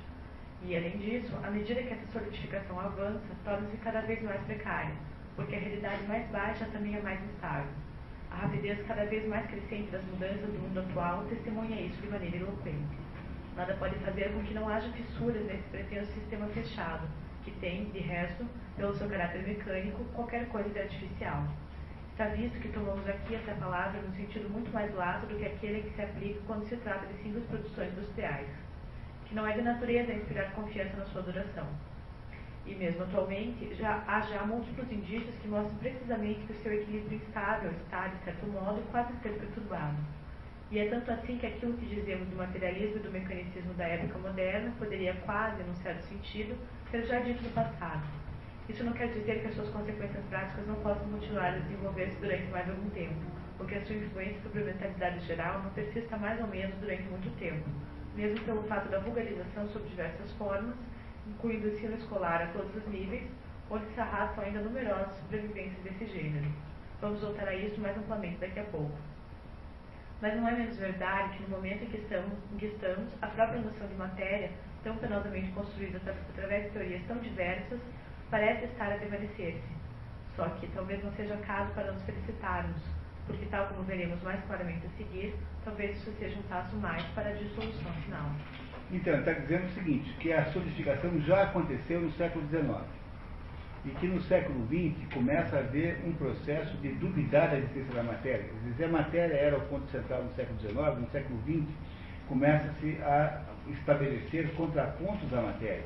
Esses contrapontos são coisas do gênero, aumento dos espiritismos, é, são coisas do gênero, é, duvidar se a matéria de fato existe, que é a ideia, digamos, da interpretação popular errônea da, da física quântica, mas a ideia de um semi-leigo desses aí, né, que falam de física quântica, é essa ideia de que a matéria, na verdade, é oca, que ela não tem nada, não tem existência nenhuma. Essas ideias de matéria, que, essas matérias contrárias à matéria que estão no mundo uh, contemporâneo, são, na verdade, uma parte do problema, porque elas não são uma retomada do verdadeiro sentido das coisas, elas são aquilo que ele chama de fragmentação e de fissuração, no sentido de criar fissuras naquele sólido em que se transformou o mundo.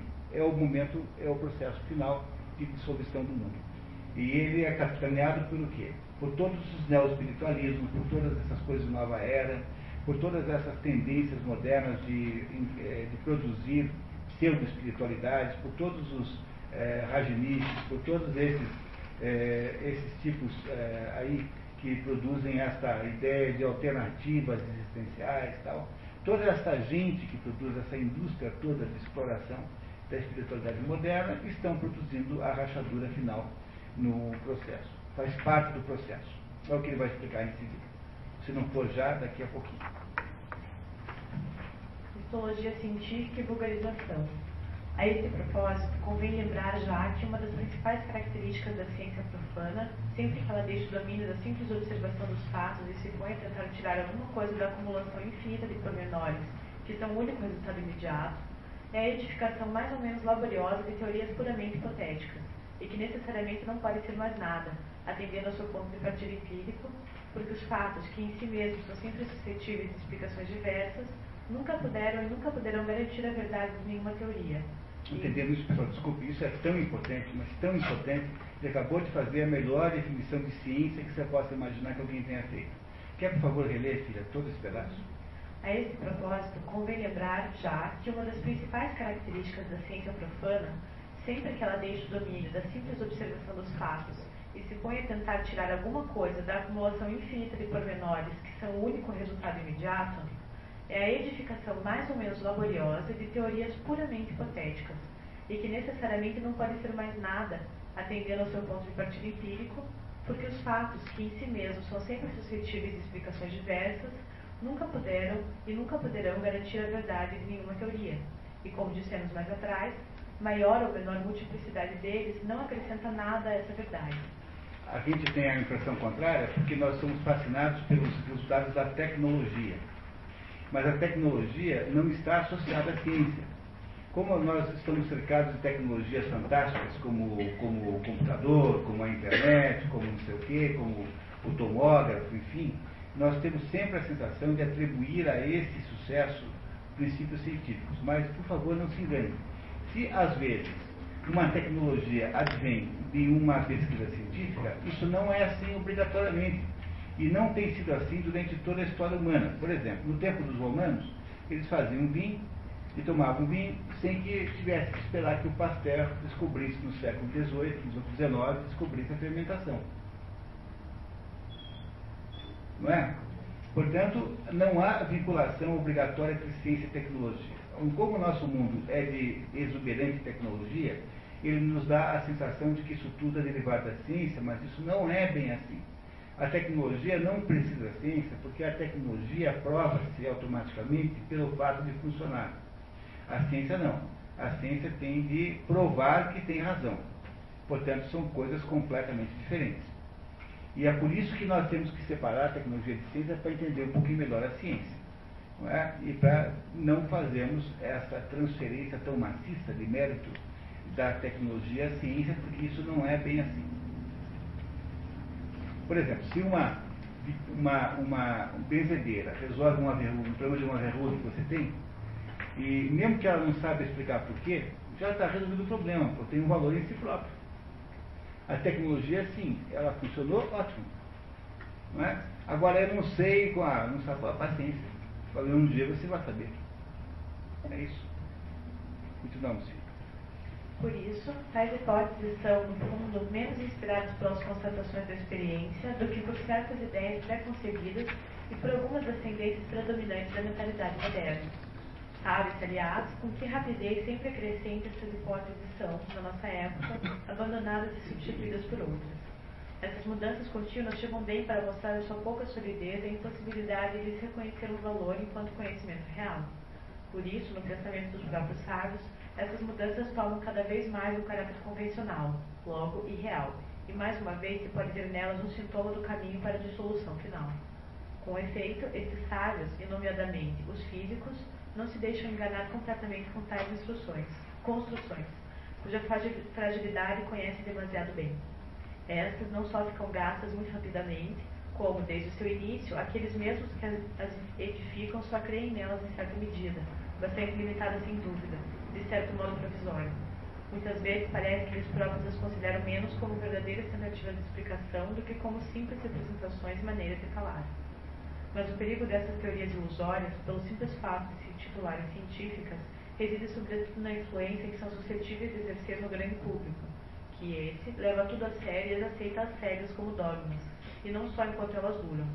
Às vezes mal tiveram tempo de chegar ao conhecimento desse, público, mas mesmo, sobretudo, quando os sábios já as abandonaram, persistindo muito tempo depois no ensino elementar e nas obras de vulgarização, onde são sempre apresentadas sob uma forma simplista e resolutamente afirmativa, e não como as simples hipóteses que eram na realidade para aqueles mesmos que as elaboraram. Na, na, prática, qualquer coisa que é dita com cara de ciência é automaticamente respeitada. Por exemplo, não tem semana que a do Povo não coloca uma manchete assim. Paraná é o quinto em acidentes com aranhas. Como se isso. Porque, vê, a ideia do jornalismo, que é, que é uma. Um, o jornalismo é uma espécie de atividade de cozinheiro, né? Todo mundo já, essa altura, já deve ter descoberto, né? É? A ideia do jornalismo é o seguinte: você só deve publicar aquilo que é excepcional e que chame a atenção. Por exemplo, hoje, é, ontem, sexta-feira, vocês acham que houve no Brasil casos em que cachorros morderam carteiros? Provavelmente, né? Provavelmente. No entanto, nenhum deles saiu no jornal hoje. Só teria saído se algum carteiro tivesse mordido um cachorro. Isso teria saído no jornal, mas isso não, se não saiu é porque não aconteceu, não é? Não parece igual? Então é o seguinte, se o Paraná é o quinto estado de população, tudo que for quinto aqui é absolutamente óbvio. Porque se você tem quinta população, é provável que você tenha quinto tudo, não é? Mas o sujeito que bota isso lá, ele botou isso lá porque ele ficou impressionadíssimo, porque apareceu o quinto. Apareceu um número é, no, numerando, né, dando uma ordem, um numeral ordinal, ordinal, dando uma ordem daqui. E aí acontecem as maiores barbaridades do mundo, como o presidente americano que declarou que estava impressionadíssimo ao ter descoberto, ter, eu não lembro qual foi, acho que foi o Al Gore, quando era vice-presidente, não tenho certeza, né, que declarou estar muito impressionado com o fato de que metade dos estudantes americanos estavam abaixo da média, num determinado teste lá que fizeram como, como se fosse possível a metade não estar abaixo da média. Né? Como se fosse possível haver qualquer outro resultado que não esse. Né? Não é isso? Não é? O que acontece é que há uma espécie de ignorância estatística geral, matemática, aritmética, que ajuda a aumentar o poder, eh, esse poder mágico da ciência, porque tudo que a ciência declara assim com um certo jeito de número, com alguma com alguma, é, vira automaticamente autoridade. É a coisa mais inacreditável que possa existir. Mas são bobagens tão impressionantes que você não tem, você, você tem que parar para perguntar se aquele sujeito escreveu aquilo mesmo. É que são preocupados notícia, só isso. Né? Pois é, mas por que, que escolheram justamente esses assuntos? Porque estão impressionadíssimos com a autoridade científica de quem fala não é? com a autoridade científica de quem diz tal coisa. Esse é um dos problemas básicos disso. A ciência foi transformada em divindade. Porque a ciência é quantitativa, porque o que impressiona são os números. Não é isso? Enfim, continuamos. Os limites da história e da geografia. Dissemos atrás que, em razão das diferenças qualitativas existentes entre os diferentes períodos de tempo, como, por exemplo, as diferentes fases de um ciclo, tal como o Montara, e é evidente que, para além dos limites da duração da presente humanidade, as condições devem ser ainda mais diferentes. No meio cósmico em geral, e mais particularmente no meio terrestre, que nos diz respeito de modo mais direto, produzem-se mudanças, de que a ciência profana, com seu horizonte limitado só ao mundo moderno que nasceu, não faz a mais pequena ideia, de tal modo que, para qualquer época que queira tratar, imagina sempre um mundo em que as condições tivessem sido semelhantes às atuais. Seja como for, é certo que, pelo fato dos historiadores fazerem suas investigações colocando-se num ponto de vista moderno e profano, encontram no tempo certas barreiras mais ou menos intransponíveis. E, como dissemos outro sítio, a primeira dessas barreiras situa-se por volta do século VI, antes da era cristã, onde começa aquilo que se chama, segundo as concepções atuais, a história propriamente dita. Século VI tem uma imensa quantidade de coisas importantes. Por exemplo, budismo, Buda do século VI a.C., o cativeiro da Babilônia é por volta do século VI a.C., o, o, a separação na China entre taoísmo e confucionismo, ou seja, a exotérica, conhece exotérica com X, é do século VI a.C., o início, mais ou menos, de Roma é, como, como ensaio de Estado é do século VI a.C. Em volta de, né? Em volta de.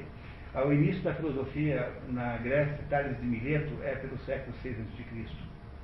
Há uma quantidade incrível de acontecimentos no mundo nesse século VI a.C. que revela, de certo modo, uma barreira da história e, e, atrás do século VI, antes disso, quer dizer, atrás de 2.600 anos, nós não sabemos quase nada sobre o mundo. Sabemos um pouquinho sobre os egípcios. Pitágoras é um pouco depois, mas é século V, tá? Por aí. 5 antes de Cristo. Antes de Cristo. Tá? Pitágoras, no entanto, é uma figura. Pitágoras certamente não é uma pessoa só, é uma continuação de uma de uma tradição que veio da, da, dos mistérios órficos. Aquilo que se costuma chamar de Pitágoras de pré-socrático, eu discordo.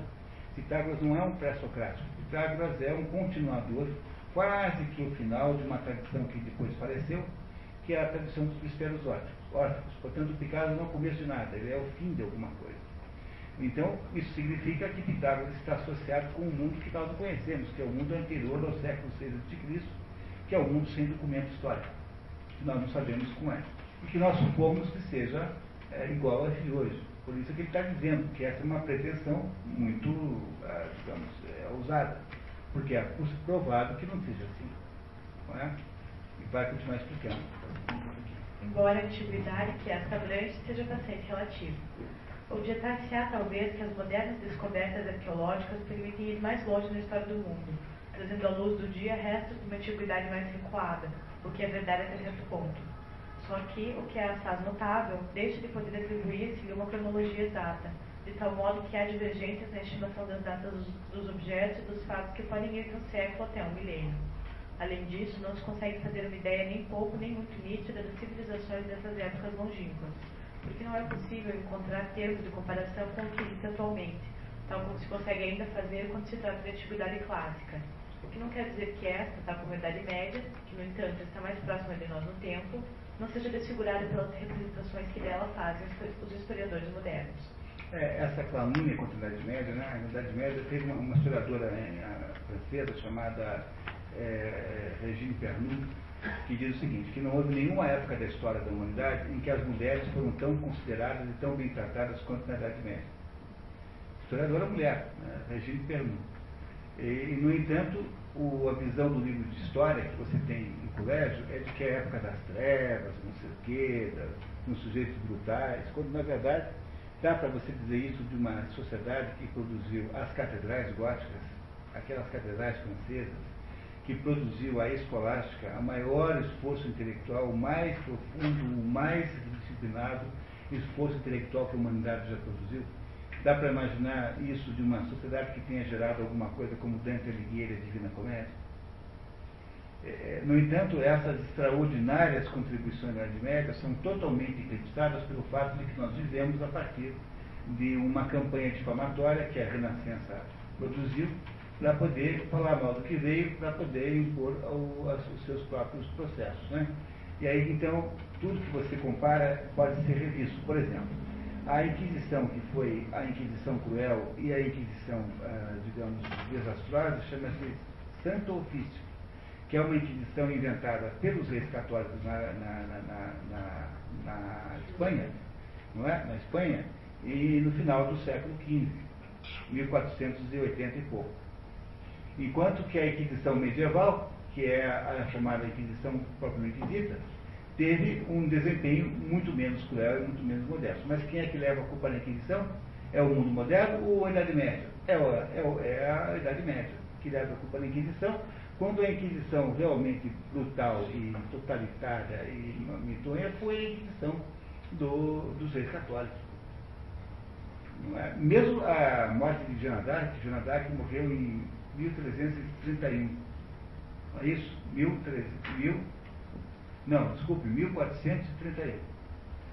1431, exatamente. Ah, Ela foi presa em 1429 e foi eh, morta em 1490, 1431. Nesse momento, já havia claramente, na França, por exemplo, eh, imperava já o mundo absolutista criado pelo, pelo, pelo, pelo, pelo rei eh, eh, Felipe IV Belo. Ou seja, a França já não era mais medieval, a França já era um país moderno. E quem fez a sua, quem fez a sua, a sua digamos assim, o, o processo todo que gerou a morte do Bernadette foram, foram os ingleses, não é? em conluio com os franceses, mas foram os ingleses. Veja, essas barbaridades todas são todas atribuídas à Idade Média, quando na verdade a Idade Média teve mais méritos do que deméritos. No entanto, estamos aqui assoberbados, assombrados, digamos assim, por, essa, por esse conjunto de visões, de, de, de versões do fato que as escolas não param de, de proclamar e de, de inventar. Continuamos. Aliás, a verdade é que tudo que as escavações arqueológicas têm feito conhecer de mais antigo remonta ao início do Kali Yuga, onde se situou naturalmente uma segunda barreira. E se conseguíssemos vir a ultrapassá-la de qualquer modo, haveria uma terceira correspondência à época do último grande cataclismo terrestre, que é designado tradicionalmente como desaparecimento da Atlântida. A maior fonte de dados sobre esse assunto Atlântida está no Timeu de Platão. Não há nenhuma outra fonte eh, que não seja essa. Eh, aliás, há comentários, mas o maior de todos os relatos sobre a existência de Atlântida está no diálogo filosófico eh, Timeu de Platão. Ah, só para registro aqui é evidente que seria completamente inútil querer recuar mais ainda, porque, porque antes que os historiadores cheguem a esse ponto, o mundo moderno já terá tido tempo de desaparecer por sua vez. O que acabamos de dizer pelos limites da história, encarada do ponto de vista profano, pode aplicar-se igualmente à geografia, porque também aí há muitas coisas que desapareceram completamente dos horizontes modernos. Compare-se as descrições dos geógrafos antigos com as dos modernos, e perguntar-nos-emos muitas vezes se é realmente possível que umas e outras digam respeito ao mesmo país. No entanto, esses antigos são, são, num ponto de vista relativo, para constatar coisas desse gênero, não é preciso da lei da, da Idade Média. Não houve, portanto, no intervalo que os separa de nós, nenhum cataclismo notável. Apesar disso, pode, pode o mundo mudar assim tanto e tão rapidamente? Sabemos bem que os modernos retorquirão dizendo que os antigos viram mal, ou que transmitiram mal o que viram. Mas essa explicação, que significa dizer que antes da nossa época todos os homens sofriam de perturbações sensoriais ou mentais, é demasiado simplista e negativo. E se quisermos examinar a questão com toda imparcialidade, por que não serão, por que não serão os modernos, pelo contrário, que veem mal ou que não veem até certas coisas? Proclamam triunfalmente que a Terra está totalmente descoberta, o que talvez não seja tão verdade quanto eles creem, e inversamente imaginam que ela era desconhecida dos antigos na sua maior parte, o que nos pode levar a perguntar de que antigos falam eles, e se pensam que antes deles não houve outros homens além dos ocidentais da época clássica, e que o mundo habitado se reduziu a uma pequena porção da Europa e da Ásia Menor. Acrescentam ainda que esse desconhecido, porque o era, só podia ser misterioso. Onde viram eles que os antigos disseram que havia coisas misteriosas? Não serão eles próprios que assim dizem porque já não compreendem aquilo que os outros percebiam? Da esfera ao cubo. Depois de ter apresentado algumas ilustrações daquilo que designamos por solidificação do mundo, resta-nos falar da sua representação, o simbolismo geométrico. Então agora vocês vão ter uma extraordinária, é, um comentário maravilhoso, explicando o sentido simbólico da esfera e do cubo, mostrando que o que ele está descrevendo como processo dinâmico dentro de uma vantagem não é nada mais do que a transformação da esfera no cubo. Ou seja, se vocês quiserem é, chamar de outro modo, trata-se finalmente da quadratura do círculo. Compreenderam que sair da esfera e ir para o cubo é a mesma coisa que ir do círculo e ir para o quadrado. A quadratura do círculo é o processo implícito a todo esse fenômeno que ele agora descreverá em termos simbólicos geométricos. Repare. Em que ela pode ser figurada pela passagem gradual da esfera ao cubo. Com efeito, primeiro, a esfera é propriamente a forma primordial, porque é a menos específica de todas sendo semelhante a si próprio em todas as direções, de tal modo que em qualquer movimento de rotação relativamente ao centro, todas as suas, todas as suas posições sucessivas podem sempre sobrepor-se rigorosamente umas às outras. Pode, pois, dizer-se que é a forma mais universal que contém todas as outras que dela sairão por diferenciações que se efetuam segundo certas direções particulares. É por isso que essa forma esférica é, em todas as tradições, a do ovo do mundo, isto é, aquilo que representa o conjunto global, estado primeiro embrionário, de todas as possibilidades que se desenvolverão no decorrer do ciclo de manifestação. Então, no início do Manvantara, o que você tem é uma esfera, porque ali dentro estão presentes todas as possibilidades que irão se desenvolver ao longo do processo. A esfera é dinâmica. Você jogar no chão uma bola, ela vai rolar para algum lugar. Ela é móvel. Por isso aqui no jogo de futebol usa-se uma bola e não se usa um paralelepípedo. Seria, aliás, mais adequado, talvez, ao QI médio daquele pessoal. Mas não, não, é o caso, né? Mas o, você tem uma esfera que no início é, é que é o, o, digamos assim, o símbolo geométrico do início, e essa esfera tende a ficar cada vez mais imóvel, porque a solidificação significa perder a capacidade de ação. Ora, qual é o sólido mais, mais imóvel que há? É o cubo, porque o cubo é aquele que é sentado sobre qualquer um dos lados, é o mais estável de todos. Não é isso? Tá? Ele vai explicar melhor que eu, vamos ver. É, aliás, a altura de dizer que esse estado primeiro, no que diz respeito ao nosso mundo, pertence propriamente ao domínio da manifestação sutil, enquanto essa procede necessariamente à manifestação grosseira e é como que o princípio imediato dela. É por isso... Manifestação grosseira é o mundo material, físico. E manifestação sutil é esse mundo que, de modo geral, chama-se, ele chama de sutil, e que você poderia também chamar de mundo, mundo psíquico. É onde acontecem os fenômenos esquisitos. Todos esses fenômenos que os espíritas estudam são todos verdadeiros, todos reais. Ou a maioria, pelo menos. Todos eles acontecem num determinado nível de realidade chamado mundo sutil, o mundo, o esfera sutil, ou nível sutil, ou nível psíquico. É, ao nível em que nós vivemos e moramos, estamos agora, é o nível grosseiro ou material, físico, ou então quiserem chamar, falar como um grego, sensível. É? Então há três níveis de realidade. Há o nível psíquico, melhor, o mais básico é o mundo grosseiro ou material, depois vem o nível psíquico ou sutil, que é onde existem os fenômenos psíquicos, e há um terceiro nível chamado nível angélico, que é aquilo que, que o René Guénon chama de espiritual. Esses são os três níveis possíveis de existência humana. A nossa existência como, como indivíduo está associada aos três níveis. O nosso corpo está no mundo corporal, no mundo sensível, no mundo é, material. A nossa psique, a nossa mente está no mundo sutil e o nosso espírito está no mundo angélico. Portanto, há um pedaço de nós em cada um desses três mundos. Ah, esses três mundos convivem. São três níveis de realidade que convivem simultaneamente.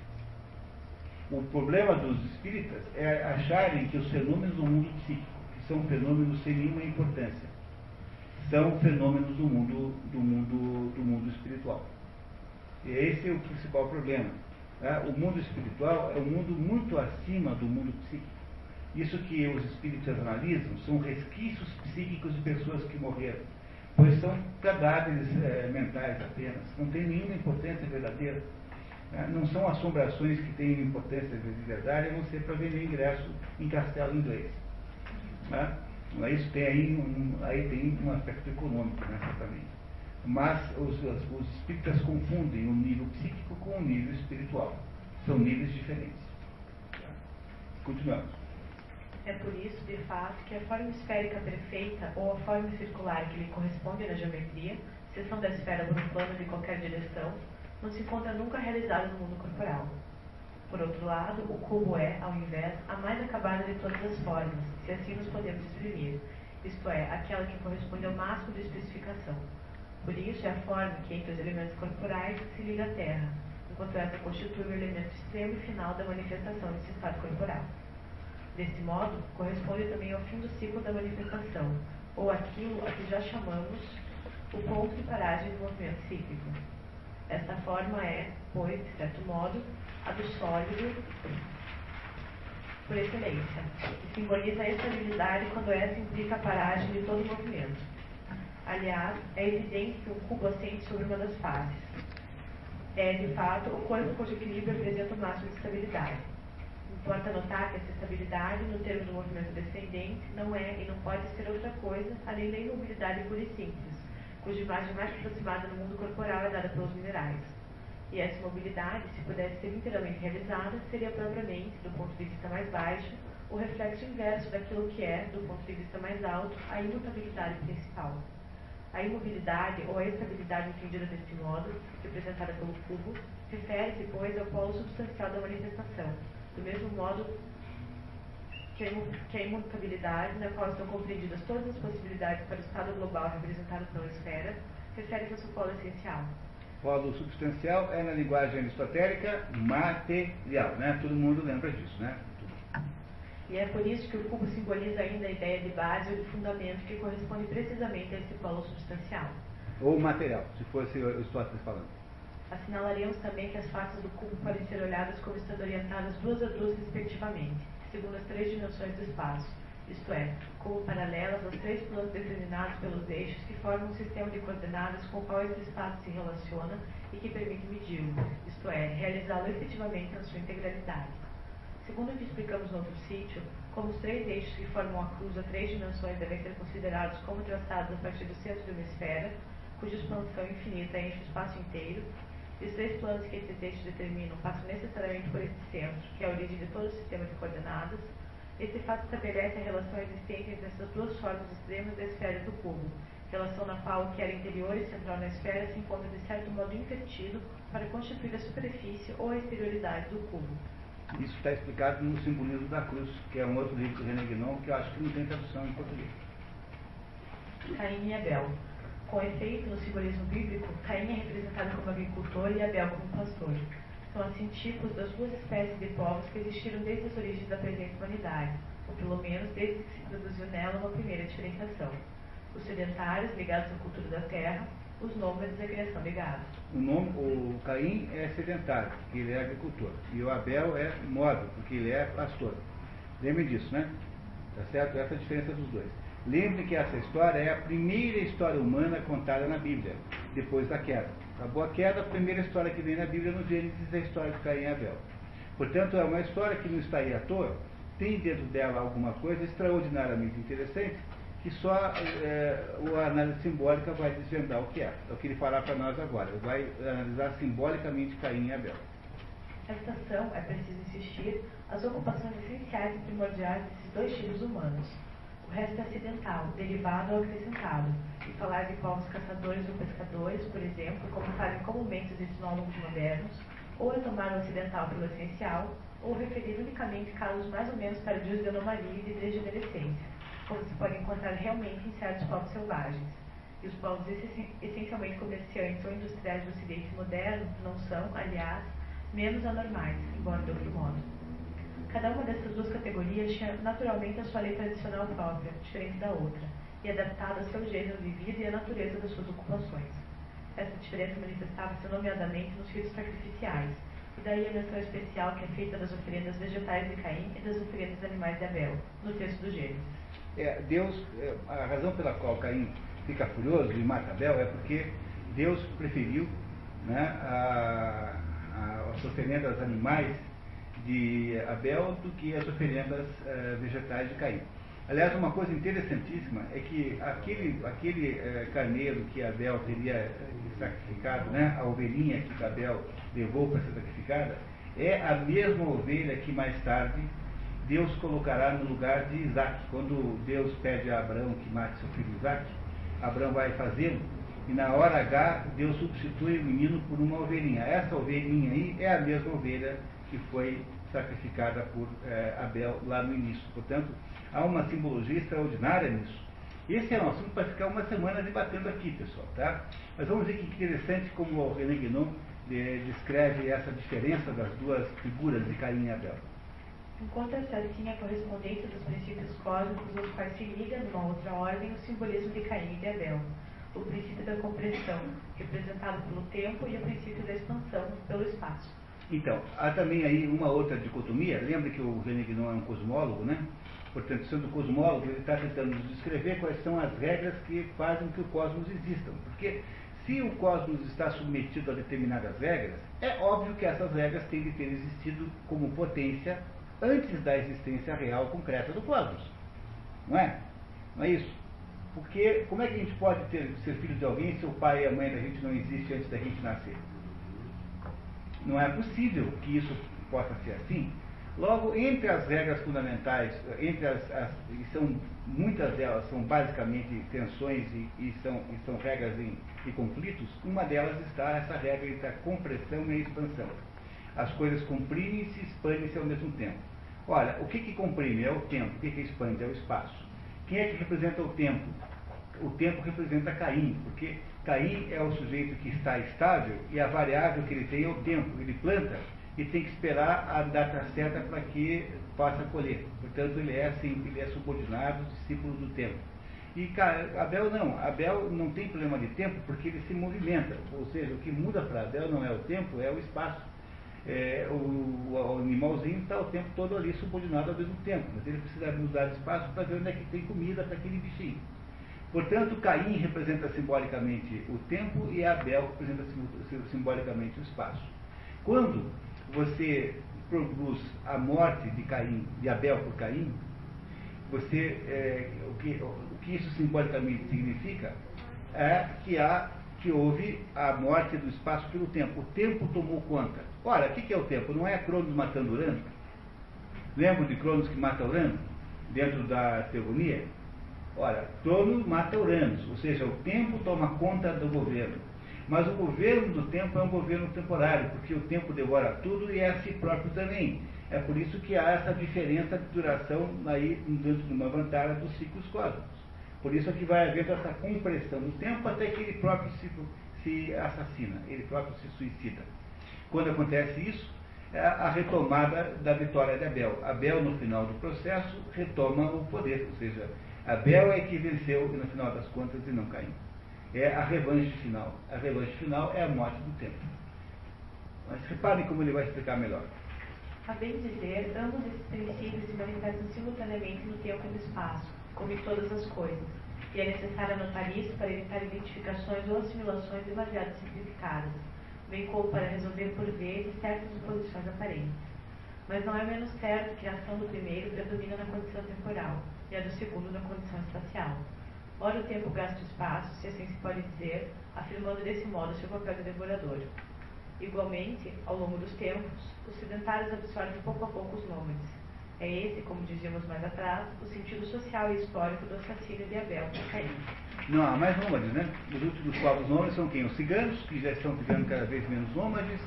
Tem os lapões, que vivem lá atrás daquelas renas lá na, na Finlândia, não é isso? Aliás, Tira se devia estar lá visitando aquelas redas, né? né? Porque ela ia para a Finlândia, não foi, não foi é, só para ficar conosco hoje no curso de e, e é, né, um, um, dos projetos era visitar aquelas redas. E o, e, o, e o. Não é isso? E não há mais povos nômades. O sedentarismo toma conta de tudo. É, na medida em que isso vai acontecendo, não é? Vai ficando cada vez mais inviável essa, essa conquista. É aí que a coisa se reverte quando o tempo finalmente eh, desaparece. Não é? Continuamos. Eis onde se manifesta o complementarismo das condições de existência. Os que trabalham para o tempo estão estabilizados no espaço. Os que erram no espaço modificam-se sem cessar com o tempo. E vejamos onde aparece a antinomia do sentido inverso. Aqueles que vivem segundo o tempo, elemento mutável e destruidor, fixam-se e conservam-se Aqueles que vivem segundo o espaço, elemento fixo e permanente, dispersam-se e mudam-se sem cessar. É preciso que seja assim para que a existência de uns e de outros se torne possível, pelo equilíbrio, pelo menos relativo, que se estabelece entre os termos representativos das duas tendências contrárias. Se só um ou outro dessas duas tendências compressiva e expansiva estivessem em ação, o fim viria rapidamente, quer por cristalização, quer por volatilização, se nos é permitido empregar a esse respeito as expressões simbólicas que devem evocar a coagulação e a solução alquímica, e que correspondem, aliás, efetivamente no mundo atual, a duas fases de que ainda iremos dilucidar mais à frente o respectivo significado. Ou seja, essas coisas estando em oposição é, intencional, né? oposição intencional, elas mais ou menos retardam e estabelecem a velocidade com que a coisa acontece mas há sempre um ganho de. Eh, vai haver um ganho que vai sendo transmitido para frente, ou seja, vai haver uma mudança lenta, mas eh, ainda assim há resistência do outro lado. Com efeito, é isso um domínio afirmam com particular nitidez todas as consequências das dualidades cósmicas, imagens ou reflexos mais ou menos longínquos da primeira dualidade, a mesma da essência e da substância, do céu e da terra, de Purush de Pra- Prakriti, que gera e rege toda manifestação. Significado de metalurgia. Para compreender isto, é preciso, antes de mais, lembrarmos de que os metais, em razão das suas correspondências astrais, são, de certo modo, os planetas do mundo inferior. Entenderam isso, pessoal? As correspondências entre o céu e a Terra, né? Se há planetas no céu, no céu, que são os planetas astrológicos, tem que haver os seus equivalentes embaixo. Portanto, os metais representam simbolicamente os equivalentes aos planetas que estão no céu. Devem, pois, ter naturalmente, como os próprios planetas de que recebem e condensam, por assim dizer, as influências do meio terrestre, um aspecto benéfico e um aspecto maléfico. É, alguns metais estão proibidos, né? Por exemplo, para você poder cortar aquela folha, aquele galinho verde, o ramo de ouro, que o, daquele famoso livro, né? Do, do, do Fraser, que, que se refere-se a uma mitologia do tempo do, da, da Eneida, né? Na Eneida havia lá uma mitologia dizendo que para poder descer ao Hades, como Enéas tem que fazer, tinha que ir entregar na porta para a Perséfone, que é a mulher do, do Hades, né? que é a rainha do inferno, entregar ela um galinho de um galho dourado, Golden Ball em inglês.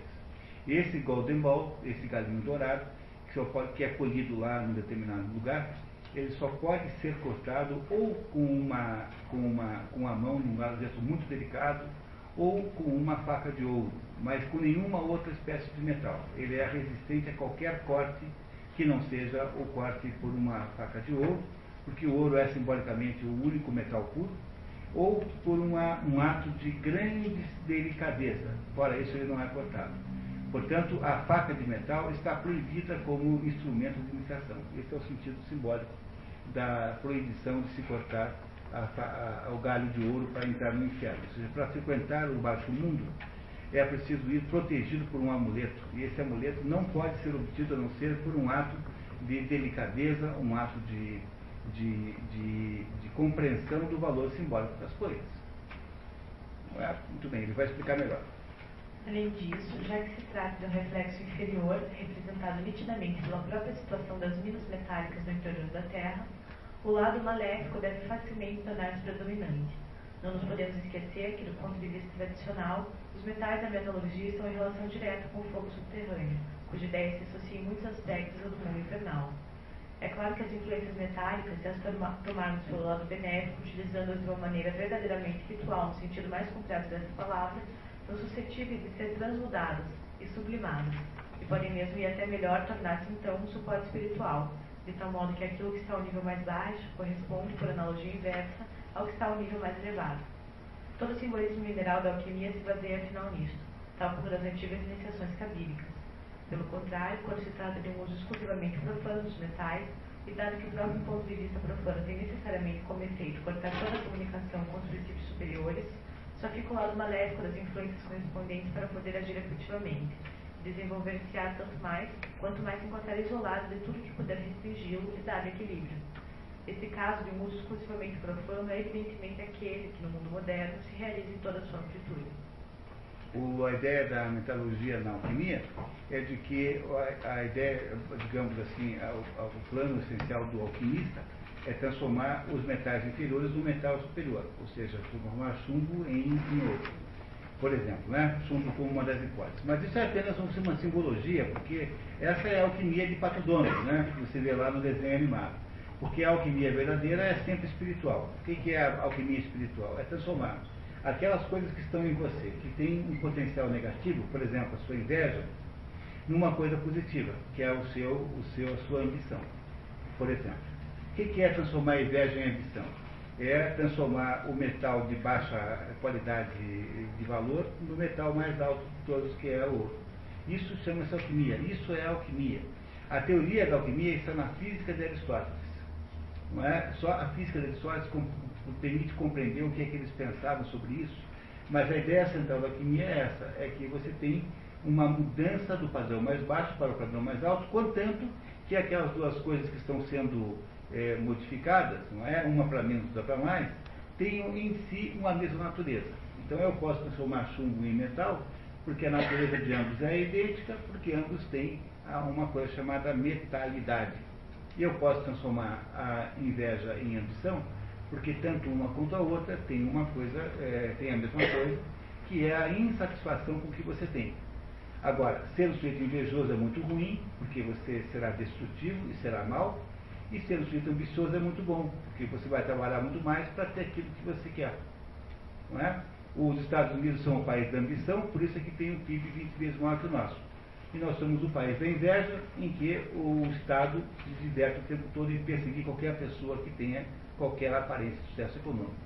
Né? O Estado, os tribunais, etc, etc, etc, etc. Portanto, o Brasil, entre as explicações para o Brasil, está essa. E o Brasil significa, em outras palavras, que só tem uma solução, que é a solução alquímica. Não há solução é, administrativa, não há solução legislativa, pelo, pelo amor de Deus. Ao contrário. É? Portanto, a única solução para o Brasil é um tratamento alquímico de grande intensidade, coisa que está absolutamente longe de ser até mesmo cogitada. Porque não há elementos capazes de fazer isso nos grau, com um grau de poder suficiente para tanto. Está claro isso, pessoal?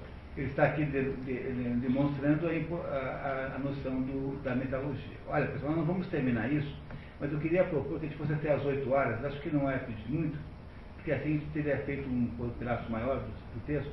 Que tal? Vocês topam? Quem tiver que sair antes, não se, não se acanhe, por favor, ninguém vai achar que é por razões pessoais. Tá? Fique à vontade. Né? Mas às oito nós paramos, que é para aproveitar nossa, nosso esforço aqui, né? Que tal? Poxa vida, eu achei que houve uma concordância entusiasmada. Quase, quase, uma, quase um delírio coletivo. Não ficou com essa impressão? Então tá. Então vamos lá. O tempo transformado em espaço.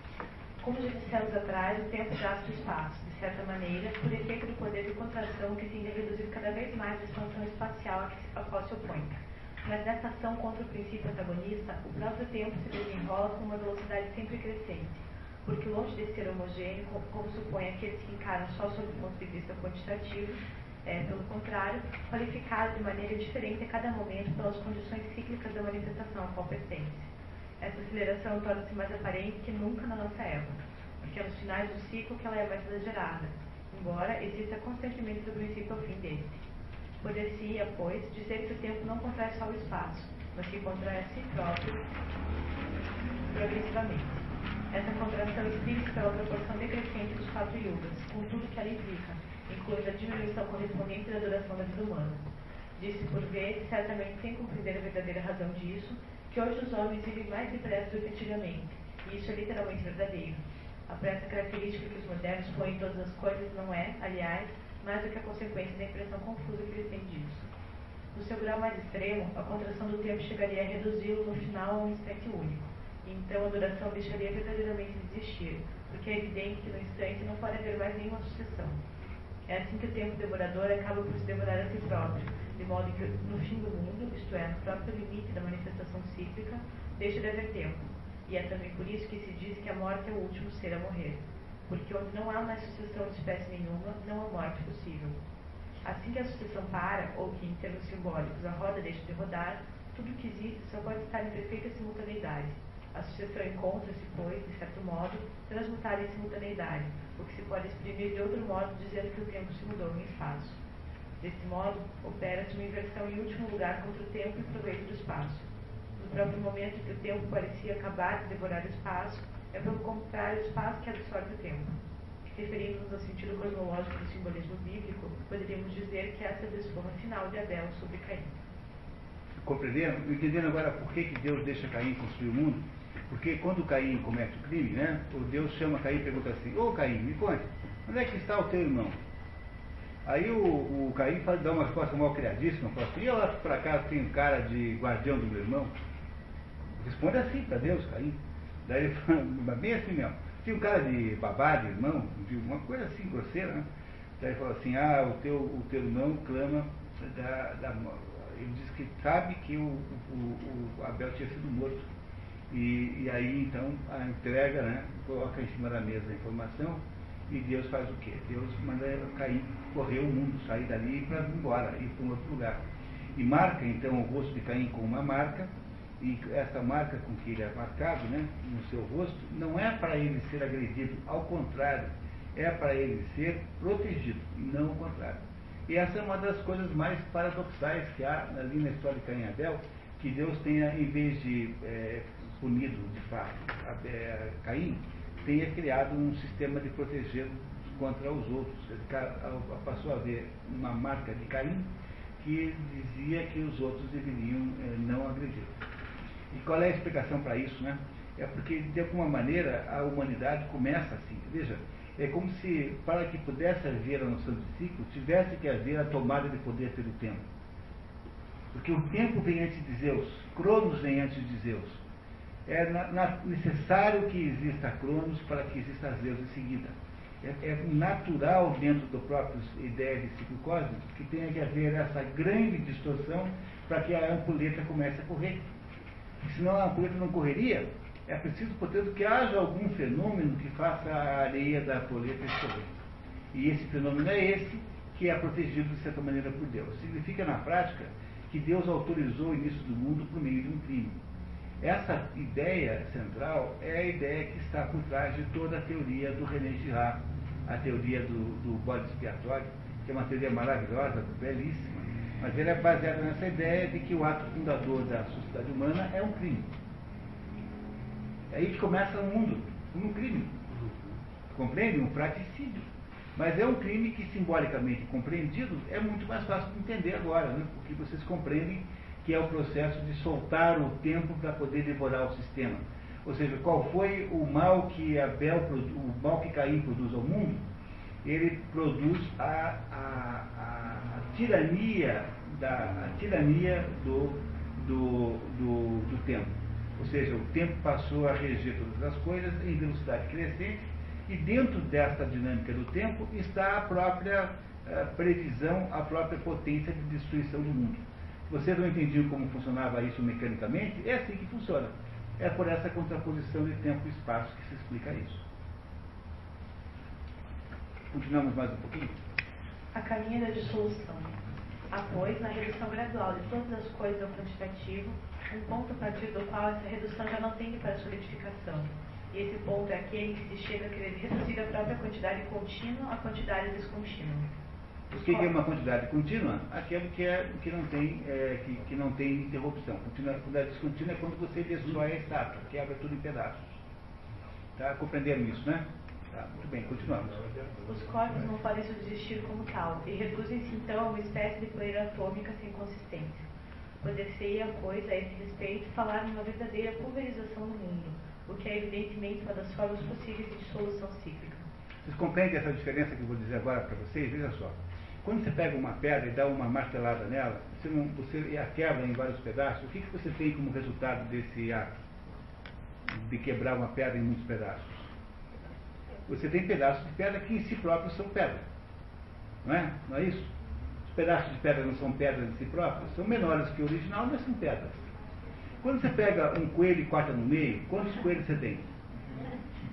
Nenhum. Você tinha um só, cortou isso no meio, vai ficar sem nenhum coelho. Quer dizer, aquilo que tem um teor grande de qualidade, aquilo que é altamente diferenciado, que tem uma forma muito sofisticada, como é um coelho, não pode ser dividido. E aquilo que tem um teor baixo de qualidade, aquilo que é indiferenciado, pode ser quebrado à vontade, que não tem nenhuma importância. Entenderam essa diferença entre o cortar um coelho e cortar uma pedra? Quando eu corto um pedaço de pedra, eu tenho pedra. Quando eu corto um coelho, não tenho nada. Não é para fazer isso em casa, viu? É, acreditem em mim, tá? Acreditem em mim. Não preciso fazer o teste, tá? Acreditem em mim, tá? Por favor. Tá? Continuamos. No entanto, se essa dissolução pode ser encarada assim sob um certo ponto de vista, aparece também sob outro ponto de vista, e segundo uma expressão que já empregamos precedentemente como uma volatilização. A pulverização, por mais completa que a suponhamos, deixa sempre resíduos, mesmo que sejam impalpáveis. Por outro lado, o final do ciclo, para ser plenamente efetivo, implica que tudo que esteja incluído nesse ciclo desapareça inteiramente enquanto manifestação. Mas essas duas maneiras diferentes de conceber as coisas representam uma certa parte da verdade. Com efeito, enquanto que os resultados positivos da manifestação cíclica são cristalizados para em seguida serem transmutados em gérmes das possibilidades do ciclo futuro, aquilo que constitui o ponto de chegada da solidificação sob o seu aspecto benéfico, implicando essencialmente a sublimação que coincide com a inversão final, Aquilo que não pode ser utilizado desse modo, em suma, tudo que constitui só os resultados negativos dessa mesma manifestação, é precipitado sobre a forma de caput mortum, na seção alquímica do termo, nos prolongamentos mais baixos do nosso estado de existência, ou naquela parte do domínio sutil que se pode qualificar verdadeiramente de intracorporal. É, o domínio sutil, do mesmo modo que existe no mundo material aspectos elevados e aspectos baixos, no mundo sutil também é assim. Você tem aspectos altos aspectos baixos. Então há, digamos assim, forças negativas, forças decadentes e forças altas. No mundo angélico não há mais essa diferença, porque não há malignidade nenhuma no mundo angélico que representa exclusivamente a mente de Deus. O que há no mundo angélico é a figura do diabo, como um dos aspectos da mente de Deus, mas o diabo está na mente de Deus apenas de uma maneira, eh, da maneira seguinte. O diabo é o aspecto de Deus que está contra o homem. Por isso que os judeus o chamam de, eh, de Satanás, que significa adversário. Não é? Por quê? Porque o diabo é aquele, aquela entidade que quer nos, nos testar para que nós mostremos é, mérito. Esse é o diabo dentro do mundo sutil. Ele não é, de fato, inimigo do, de Deus. Ele não é uma entidade, maligna. É? Ele é uma espécie de personal trainer de desgraça. Tá? Uma coisa parecida com isso. No mundo sutil, no entanto, há a malignidade em si própria, que é o que se faz por aí, quando você faz esse negócio aí de encomendar a morte dos outros, essas coisas todas aí de esses troços de Zé Pilintra, não sei o quê, não vamos nem falar aqui para não baixar nada aqui, mas essas coisas todas aí são malignas em si próprias, não tenho a menor dúvida. E no mundo material, há malignidade natural da, da natureza. Você está lá em, na praia, lá em, em, em Bali, e de repente vem uma onda de 20 metros e bota água no seu uísque. Vocês acham que isso tem cabimento, uma coisa dessa? Dizer, não é uma desgraça desse tamanho? Enche o seu uísque de água. Aquele uísque de 18 anos. Ou seja, há uma malignidade no mundo material, no mundo natural, há de fato isso. Há? há coisas ruins que acontecem no mundo material, há uma malignidade no mundo sutil, que é essas, essas, essas espiritualidades todas aí de natureza, de natureza maligna, quer dizer, essas pessoas tomadas pelo mal, esses assassinos, enfim, essa gente má, essa gente que está disposta a fazer o mal. E no mundo, no mundo angélico não há mal nenhum, há apenas um aspecto didático, pedagógico do diabo. Portanto, o diabo tem, eh, nós, tem conotações diferentes de acordo com o nível de realidade que você está estudando. É isso?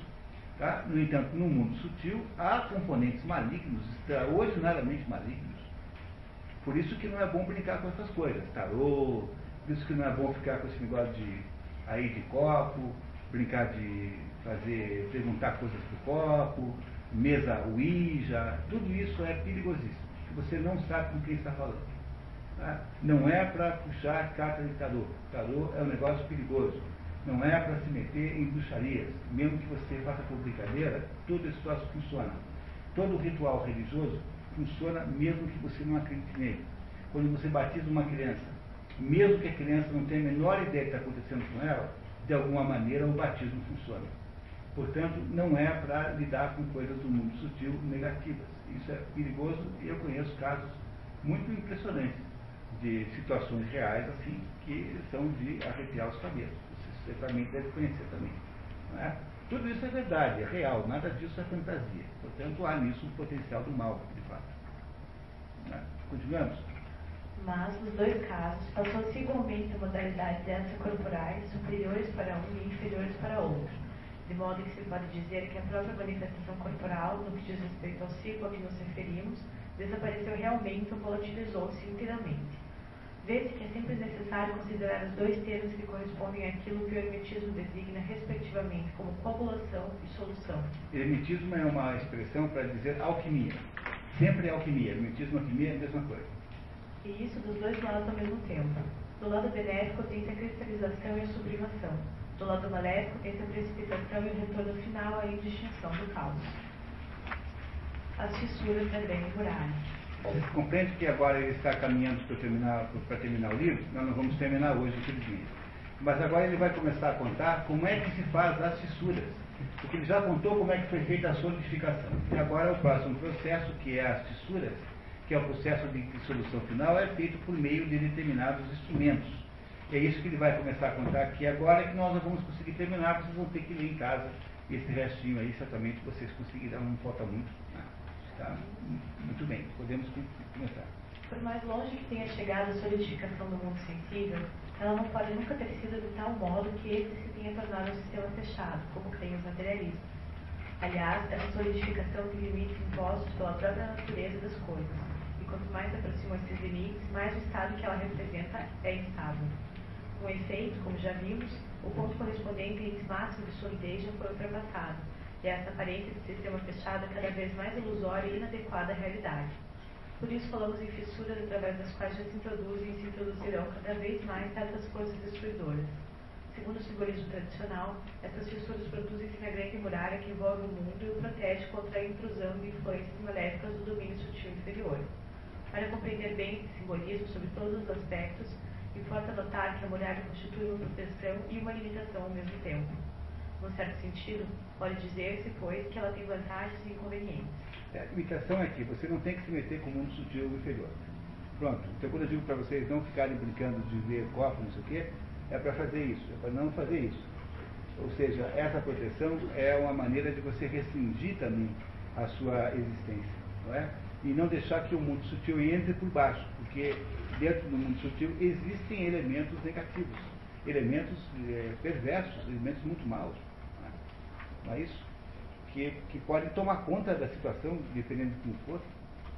Não sei como é que eu explico mas, enquanto é essencialmente destinada a assegurar uma defesa contra os ataques vindos de baixo, as vantagens são incomparavelmente maiores. E para aquilo que está contido tão muros, mais vale estar limitado por esse lado inferior do que sujeito aos ataques incessantes do inimigo, e até mesmo a destruição mais ou menos completa. De resto, uma muralha não é fechada por cima, e por conseguinte nada impede a comunicação com os domínios superiores, isto corresponde ao estado normal das coisas.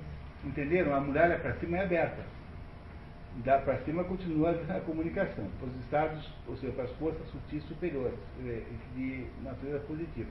Ela está resguardando para baixo e não para cima. Na época moderna, foi a concha sem saída construída pelo materialismo que fechou essa comunicação.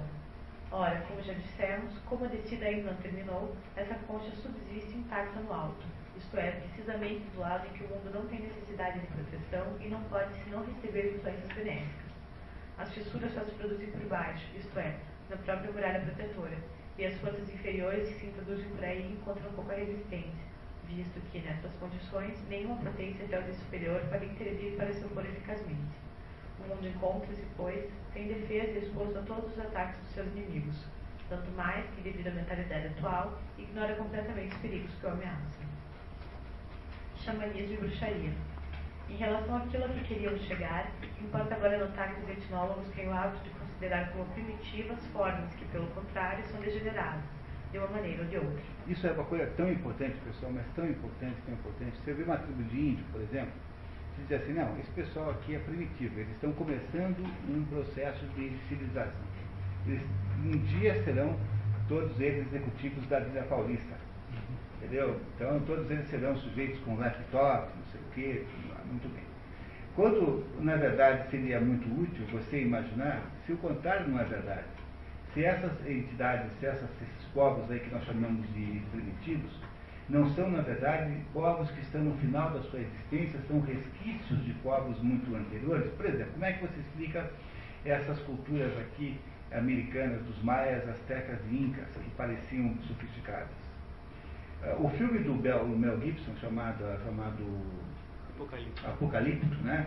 É, traz a seguinte tese, que não é dele, obviamente, né, que ele pegou num livro. A ideia é de que os espanhóis, meia dúzia dos espanhóis acabaram com aquilo tudo, porque aquele povo lá já estava no seu final de vida. Não é, não é que os espanhóis eram poderosos, é que se eles estavam fazendo sacrifícios humanos, veja, sacrifício humano é uma coisa abominável para toda a cultura que esteja intacta. Veja, Deus não deixou Abraão fazer sacrifício humano. Os, para os gregos, a sacrifício humano é a coisa mais abominável que você possa imaginar. Tanto é que todo o problema lá do Agamemnon com a mulher dele aconteceu por causa do sacrifício de Ifigênia. Né? Para um grego, o sacrifício humano é uma, uma, uma, uma, uma abominação completa e total. Logo, uma sociedade, uma cultura que está intacta, não suporta a ideia do sacrifício humano. Se aqueles incas e astecas e maias faziam sacrifícios humanos, é porque eles já estavam num grau muito baixo de decadência, portanto, o que os espanhóis fizeram foi simplesmente dar o golpe de misericórdia. Mas eles, por sua vez, eram o quê? Provavelmente esse pessoal lá são ah, remanescentes da cultura atlântida. Quando a Atlântida eh, teria existido no Oceano Atlântico, entre a Europa e a África e a América, e é quando começou a afundar, a gente fugiu para o outro lado lá e foi morar lá. Portanto, isso não foi inventado por eles, eles já eram remanescentes, digamos, decadentes, de alguma coisa que desapareceu e que foi completamente destruído pelos espanhóis agora. Vale a pena ver o livro do Mel Gibson, ver o filme do Mel Gibson, Apocalipto. Ora, o que é que são essas tribos indígenas? São provavelmente entidades decadentes também. Agora, vai lá um antropólogo e descobre lá determinado ritual religioso dessas tribos. Em vez do como o antropólogo analisa as coisas pelo lado contrário, ou seja, primeiro ele analisa com neutralidade axiológica, digamos assim. Para ele tudo é válido, porque é antropológico. Qualquer barbaridade tem sentido, né? tem valor antropológico. Ele não consegue perceber que algumas dessas práticas xamânicas que essa gente tem podem ser práticas que restaram da destruição das verdadeiras tradições e que são, na verdade, resquícios maléficos daquelas tradições antigas. É por isso que não é uma boa ideia você se meter em locais onde é, existiram antigas civilizações e que havia resquícios daquilo, como nas pirâmides.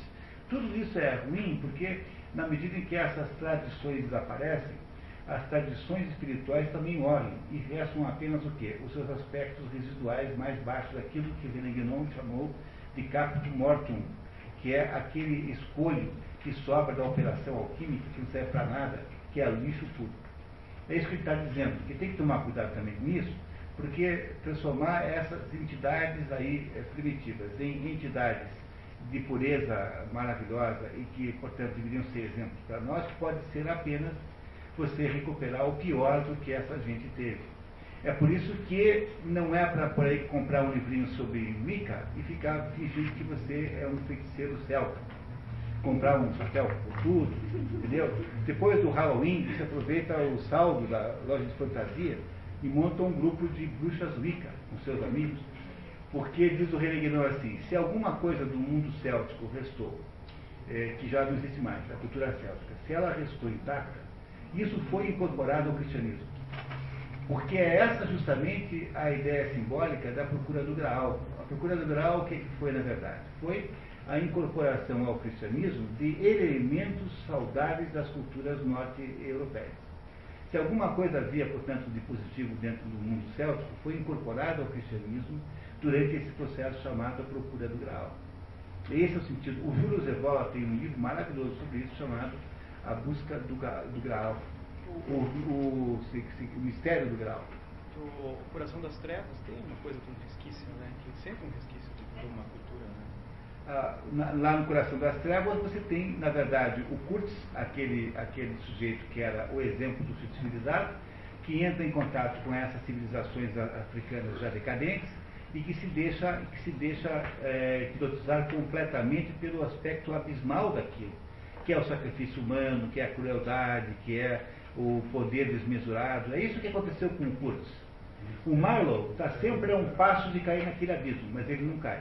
Ou seja, o Kurtz e o Marlowe são, na verdade, a mesma pessoa, um é duplo do outro, sendo que o Kurtz é o aspecto, o aspecto caído da personalidade do Marlowe e o Marlowe é o aspecto que resistiu. Por isso é que o Kurtz morre na volta e o Marlowe volta intacto para é, Bruxelas e depois para para, para, para Londres. É uma maravilhosa história, Coração das Trevas, que mostra essa dualidade, ou seja, essa potência de cair no abismo a qualquer momento, porque nós estamos o tempo todo nesta tensão entre um, um, um, eh, um, céu de estrelas, um céu de luz e um abismo de trevas.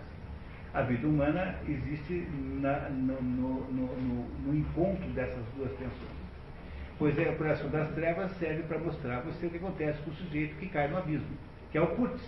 O Kurtz caiu no abismo. Mas o malo não. O malo é o pedaço que não cai no abismo. Ok? Vamos continuar mais um pouquinho? Para terminar. No entanto, muitas vezes, elas não são realmente de um nível tão baixo como suas interpretações podem fazer supor. Mas seja como for, isso explica que o animismo, que constitui apenas um ponto particular de uma doutrina, tenha sido tomado para car- caracterizar toda essa doutrina. Com efeito, nos casos de degenerescência, é naturalmente a parte superior da doutrina, isto é, o seu lado metafísico e espiritual, que desaparece sempre mais ou menos completamente. Por conseguinte, aquilo que era originariamente secundário, nomeadamente o lado cosmológico e psíquico, ao qual pertencem propriamente o animismo e as suas aplicações, toma inevitavelmente uma importância preponderante. O resto, mesmo que subsista ainda de certo modo, pode facilmente escapar ao observador de fora, tanto mais que este, ignorando o significado profundo dos risos e dos símbolos, é incapaz de reconhecer o que pertence a ordem superior, como também não reconhece os vestígios das civilizações completamente desaparecidas e crê poder explicar tudo indistintamente em termos de magia, e mesmo, por vezes, de bruxaria pura e simples. Então, aí você vai entendendo o que é que faz com que a dissolução aconteça, né? E aí, pelo menos mais uns 15 capítulos em que ele vai contando isso, nós não vamos poder ler, infelizmente, mas eu sugiro que vocês não deixem de ler pelo Eu sei, o livro é impossível de achar, não tem para vender, a não ser em francês. É, em português tem a- essa edição aqui portuguesa, que é tão difícil quanto qualquer outra, imagino que esteja inacessível. E o, e, o, e o que ele fará agora em seguida é mostrar quais são os instrumentos de dissolução. Por que meios é que se dissolve aquela solidez eh, que foi construída pela decadência da quantidade predominante? E essa, e essa eh, solidez é dissolvida pelo quê? Pelas, pelo espiritismo, por todos os modismos espiritualistas, por todos os cultos a, a, a- a culturas decadentes, por todas as, as, as pseudo-iniciações eh, que, são, que, são, que estão disponíveis aí nas, nas livrarias, na seção de autoajuda, na seção de esoterismo, tudo isso vai produzindo um efeito de dissolução total que prepara o final do ciclo. Nós estamos vivendo provavelmente nesse momento agora. A duração disso não se pode saber quanto é, eh, pode ser que isso dure muito ainda. A verdade é que enquanto isso acontece, nós vamos aí ficando num mundo cada vez mais difícil de viver. No entanto, mesmo que você tenha, me diga que é preciso ser um pouco realista e pragmático para poder continuar vivo, eu diria para você que você tem a obrigação de entender o que está acontecendo mesmo assim, porque o fato de que você é obrigado a fazer certas concessões não significa que você as deva fazer conscientemente, a não ser que isso seja do seu gosto, obviamente. Pois. psicanálise? Eu acho, até aproveitar que a Maria Lúcia já saiu, que não é mulher, e que, que não ia achar bom, mas podemos, podemos falar dela sim. Eu acho que eu vou resumir, né? Então eu vou fazer um comentário sobre isso. O problema, a psicanálise, para você entender o que, ela, o que ela representa, a psicanálise é um termo que se refere exclusivamente a Freud. né? A ideia da psicanálise é a seguinte, é que você tem, a nossa mente funciona como um iceberg. Você tem uma parte para fora d'água, que é aquilo que se chama de consciente. E tem um pedaço escondido, muito maior, que é aquilo que se chama de inconsciente ou de subconsciente. Não é? Essa é a ideia.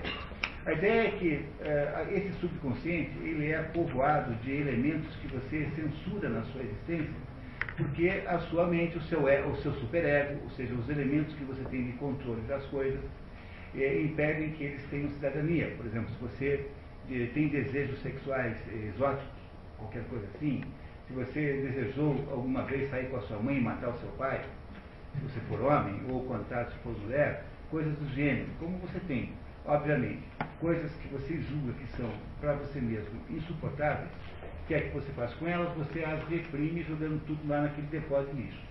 O problema daquele depósito de lixo é que ele não é um depósito de lixo definitivo, porque eventualmente, em certas circunstâncias, aquele lixo todo se manifesta, mas manifesta-se de uma maneira que você não controla. Por exemplo, durante um sonho. Um sonho que é, de acordo com Freud, toda a obra freudiana foi produzida a partir do livro chamado Interpretação de Sonhos. é? E, o que acontece? O, o sonho revela um determinado aspecto que você reprimiu e que aparece de um modo desestruturado, porque a sua mente, eh, essa parte da sua mente, que é o inconsciente, ela é desestruturada, ela é caótica. Portanto, o sonho sempre tem uma aparência, digamos, desorganizada. Outras vezes, revela-se por um ato falho. Você quer falar o nome de outro. Outras vezes, revela-se por uma neurose. seja, você, aquela coisa tem um poder sobre você que você não percebe, no entanto, ela age coordenando um certo comportamento que você tem e que você não gostaria de ter. As três maneiras mais importantes pelas quais esse material subconsciente é, atua na sua vida. Portanto, para um psicanalista, o que, o que se chamaria de terapia é a pessoa sentar lá e contar, é, fazer é, relatos ao psicanalista, contar os seus sonhos, ou então, por exemplo, fazer aquela. dizer as palavras né, que vem à cabeça sem nenhuma censura, porque aí o psicanalista vai ajudando a entender aquela pessoa que está sendo analisada e de que, em que modo, até que ponto, ela está conduzindo a sua vida por esses elementos que são inconscientes. Na medida em que esses elementos inconscientes tornarem-se conscientes, então o sujeito estaria curado. Não é? Bom, isso é uma absurdidade? Não em si, propriamente não é, porque de fato há nisso uma porção de coisas certas. Veja, Freud era um sujeito inteligentíssimo. Onde é que está o problema do, do, dessa teoria psicanalítica? É porque o problema central e aí você percebe todo ele. É, Freud nos contou onde é que estava o problema. Quando Freud faz o livro Interpretação dos Sonhos, ele coloca uma epígrafe no começo da obra. Uma epígrafe o que é? É uma frase que você escolhe de um outro autor é, que representa simbolicamente aquela obra. Então a frase que Freud escolheu para epígrafe é uma, um verso do, da Eneida, do Virgílio, que diz assim, é, se superos se flexere superos neco é, aquilodonta movebo. Significa o seguinte, que se eu não posso, é, se eu não posso, é, flexere significa é, convencer, né, mudar a opinião dos de cima, eu vou agitar os infernos. O que Freud faz é, na verdade, reduzir o aspecto da, da ação humana, aos, os aspectos das intenções humanas, apenas a aspectos de natureza inferior, que são esses aspectos que estão eh, reprimidos no subconsciente. Mas, se você. Veja, a hipótese de ser um subconsciente é uma hipótese apenas, não, não, ninguém sabe se isso existe de verdade, porque, como diz o Karl Popper, a afirmação de que há um subconsciente não é uma afirmação científica, porque eu não posso testar isso para saber se é ou não é. Logo, é uma hipótese de trabalho.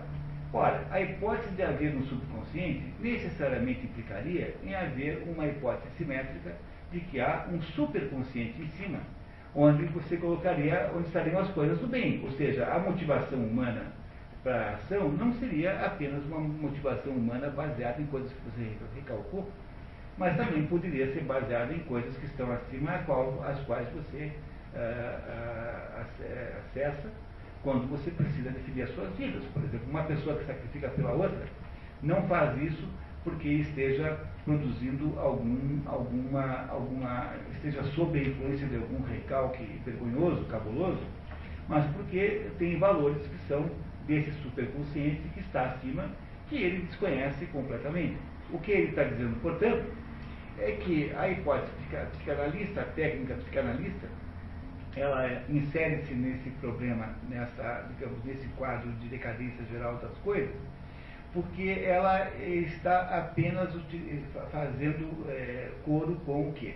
Com a abordagem de, de, de, de, usar os elementos de baixo e não os elementos de cima. Ou seja, ela está, de alguma maneira, é, lidando com o, o, equipamento sutil que é humano, digamos, no, dentro do ser humano há uma relação simétrica entre o mundo sutil, então, os nossos elementos mentais sutis que estão lá, e são as coisas que nós não gostamos de entender que nós estamos fazendo. O que eu não estou dizendo é que não pode acontecer situações em que, de fato, elementos de baixo possam estar atuando na sua vida. E não estou dizendo que não. Estou dizendo apenas que eu, eu dizer, quando eu digo eu, estou falando René Guénon, né? René Guénon aqui está dizendo que o mal da psicanálise está em extinguir completamente a possibilidade da ação dos elementos altos na vida humana. Por isso é que ele produz malefícios. Agora, perguntarão assim, a psicanálise funciona? Funciona sim. Funciona por quê? Toda psicoterapia funciona até certo ponto, porque quando o sujeito deita no divã e começa a contar o problema para o médico, para o psicólogo, ao fazê-lo, ele está equacionando o sofrimento que tem. E ao equacionar o sofrimento que tem, as coisas ficam mais claras e, portanto, melhoram. Portanto, a terapia funciona, quase todas funcionam, porque você tem uma chance de organizar aquilo que você está sentindo. E não é porque ela em si seja boa, mas é porque o processo de se lidar com ela passa a ser muito mais organizado. Não é? No entanto, quando eu faço essa interpretação, que é a do René Guénon aí, eu não queria com isso dizer que haja aí uma total inutilidade nisso. Na verdade, é apenas há o quê? Há uma, é uma teoria, uma psicoterapia, cuja índole é uma índole absolutamente moderna, que é a índole de lidar com os aspectos decaídos do processo, porque dentro de nós há aspectos diabólicos e aspectos angélicos. E se alguma coisa caracteriza o ser humano, é a tensão entre esses dois extremos. Agora, imaginar que nós só tenhamos os de baixo, é nós então entregarmos mesmo o jogo para o reino da quantidade. Quando na verdade sempre é possível que nós possamos agir em função de coisas altas e não de coisas baixas. A psicanálise mais ou menos que institucionaliza a ação humana com base nos seus aspectos, digamos, decadentes, e não nos aspectos altos. Embora os aspectos decadentes também tenham importância e também possam funcionar, não tenha dúvida, na mesma pessoa. Ora, mas afinal de contas, quem não é pecador? Não é? Não é isso? Então é, é preciso entender que há esses dois aspectos do tempo todo. E a psicanálise lida apenas com um deles. Essa, esse é o coração do, da restrição que René não tem, a, faz a, aí a psicanálise.